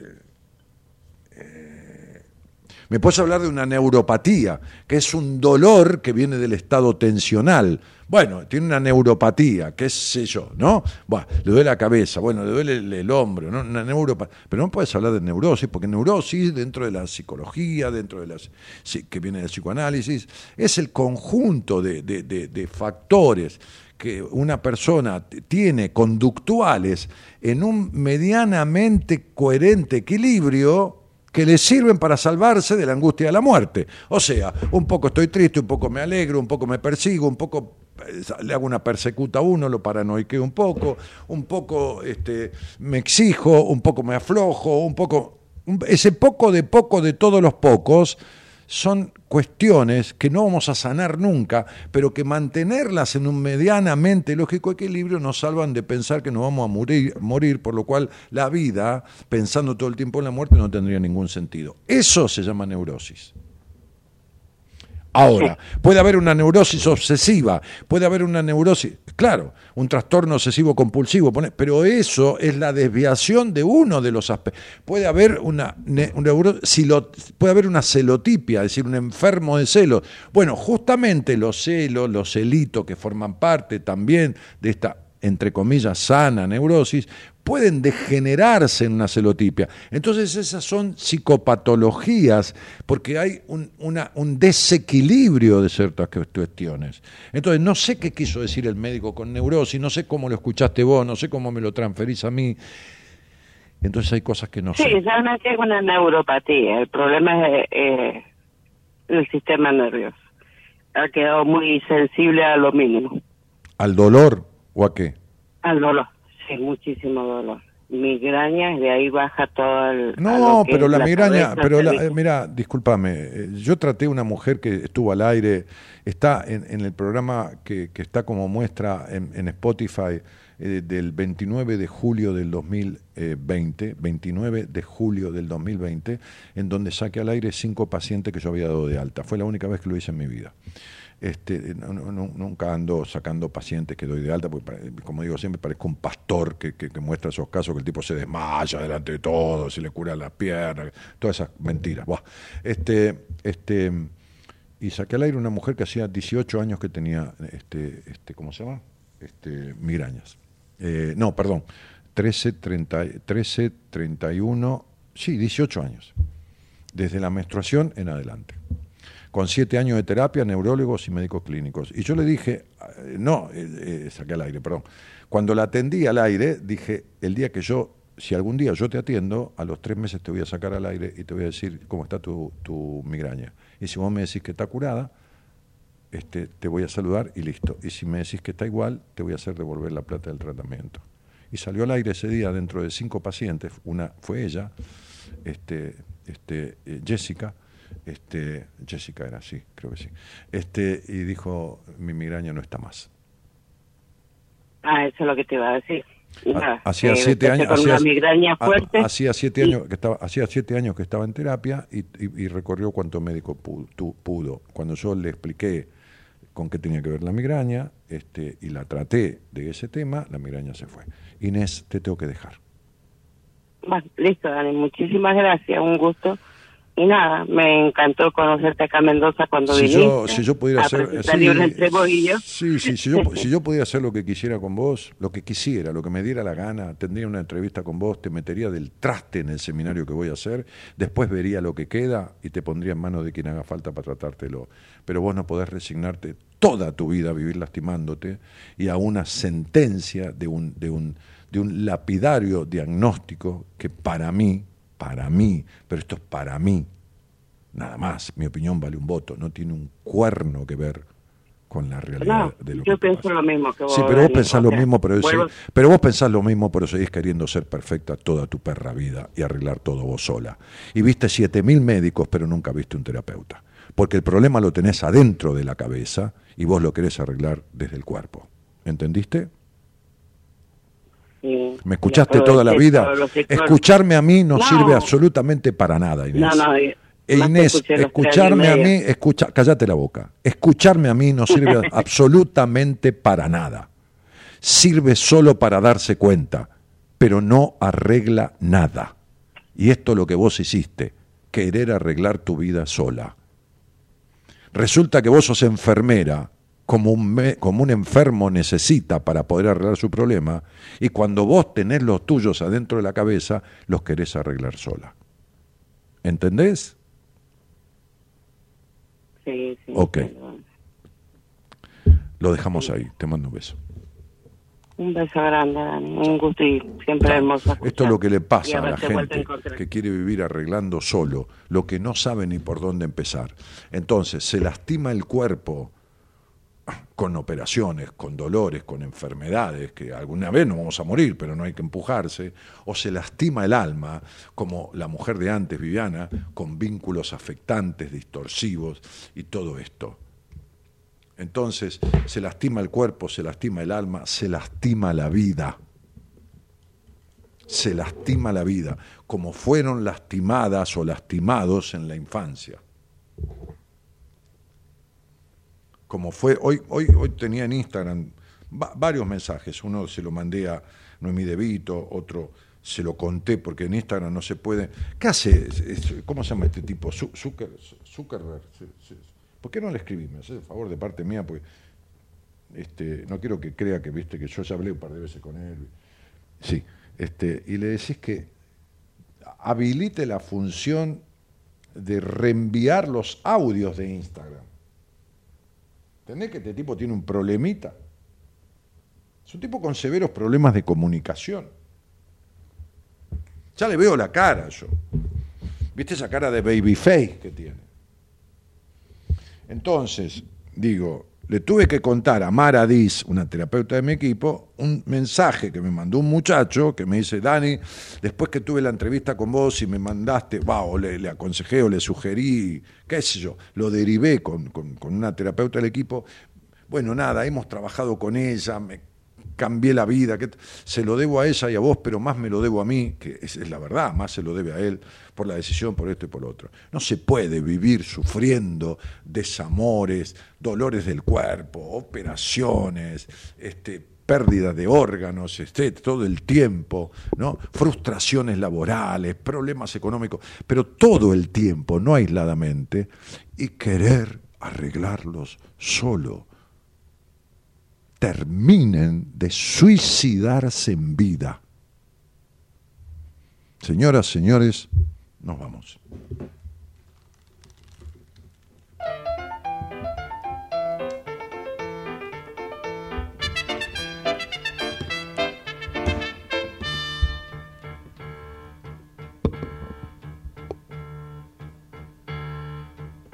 Hay un niño en cada hombre, si no se quiere perderlo, y es el que siempre se asoma al balcón de los consuelos. Alberto Cortés.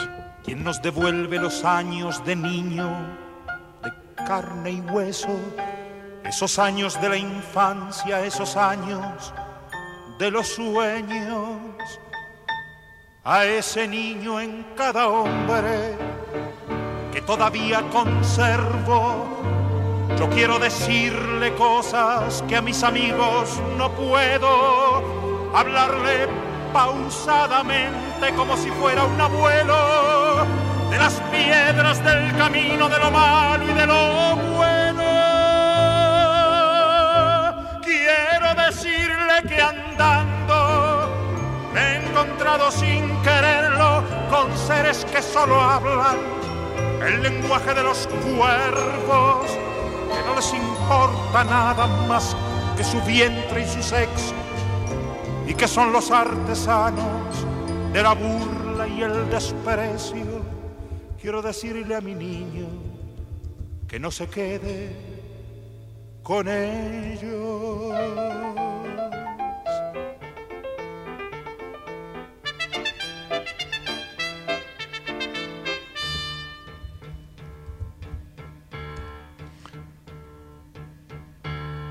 Ni tampoco con los otros que están en el otro extremo a la espera de un milagro sin hacer nada por ello y que bajan la cabeza al azote de los vientos con más temor que prudencia, con menos asco que miedo.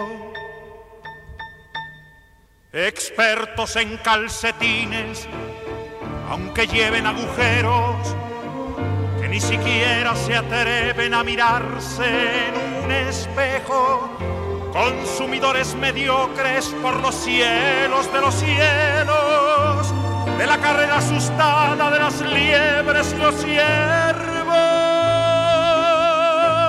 Quiero decirle a mi niño que no se quede con ellos, porque hay también otros seres que son amigos del viento que ni conocen siquiera el lenguaje de los cuervos y que siguen adelante como los buenos recuerdos.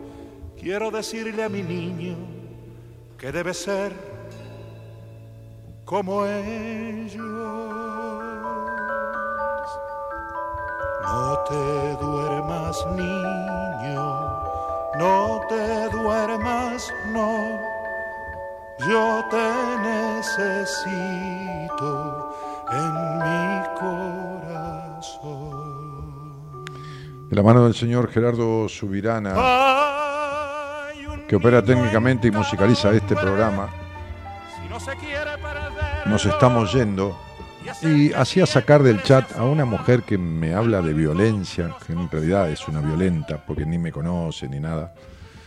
Porque hay que entender que yo no llamo a nadie, ni le toco el timbre a nadie para ir a decirle nada de su vida. Las personas me escuchan un año, dos días, veinte años, diez años, como esta mujer, y me llama porque me pide, me pide sobre ella, me pide sobre su vida, me pide sobre sus dolores, me pide sobre su, maltrato a sí misma, y al que pide, se le debe dar. Al que pide, se le debe dar.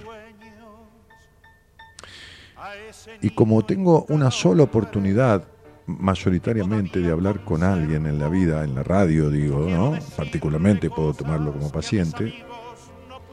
Como el éxito que tengo como terapeuta sobrepasa el 95-97% de los casos, lo cual es en, plazos y en términos que van de los dos a los cuatro meses, entonces yo, después de 30 años, voy a seguir siendo el mismo que tengo ganas de seguir siendo.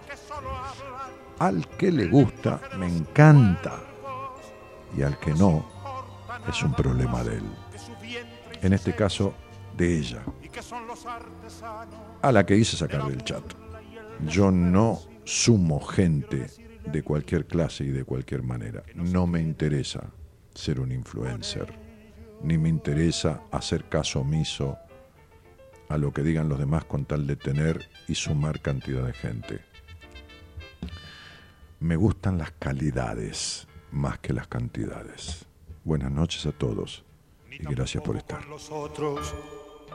Que están en el otro extremo a la espera de un milagro. No nombré hablando de calidades a la productora. No hace falta decir vos.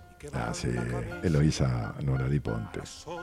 vientos, con más temor que prudencia, con menos asco que miedo.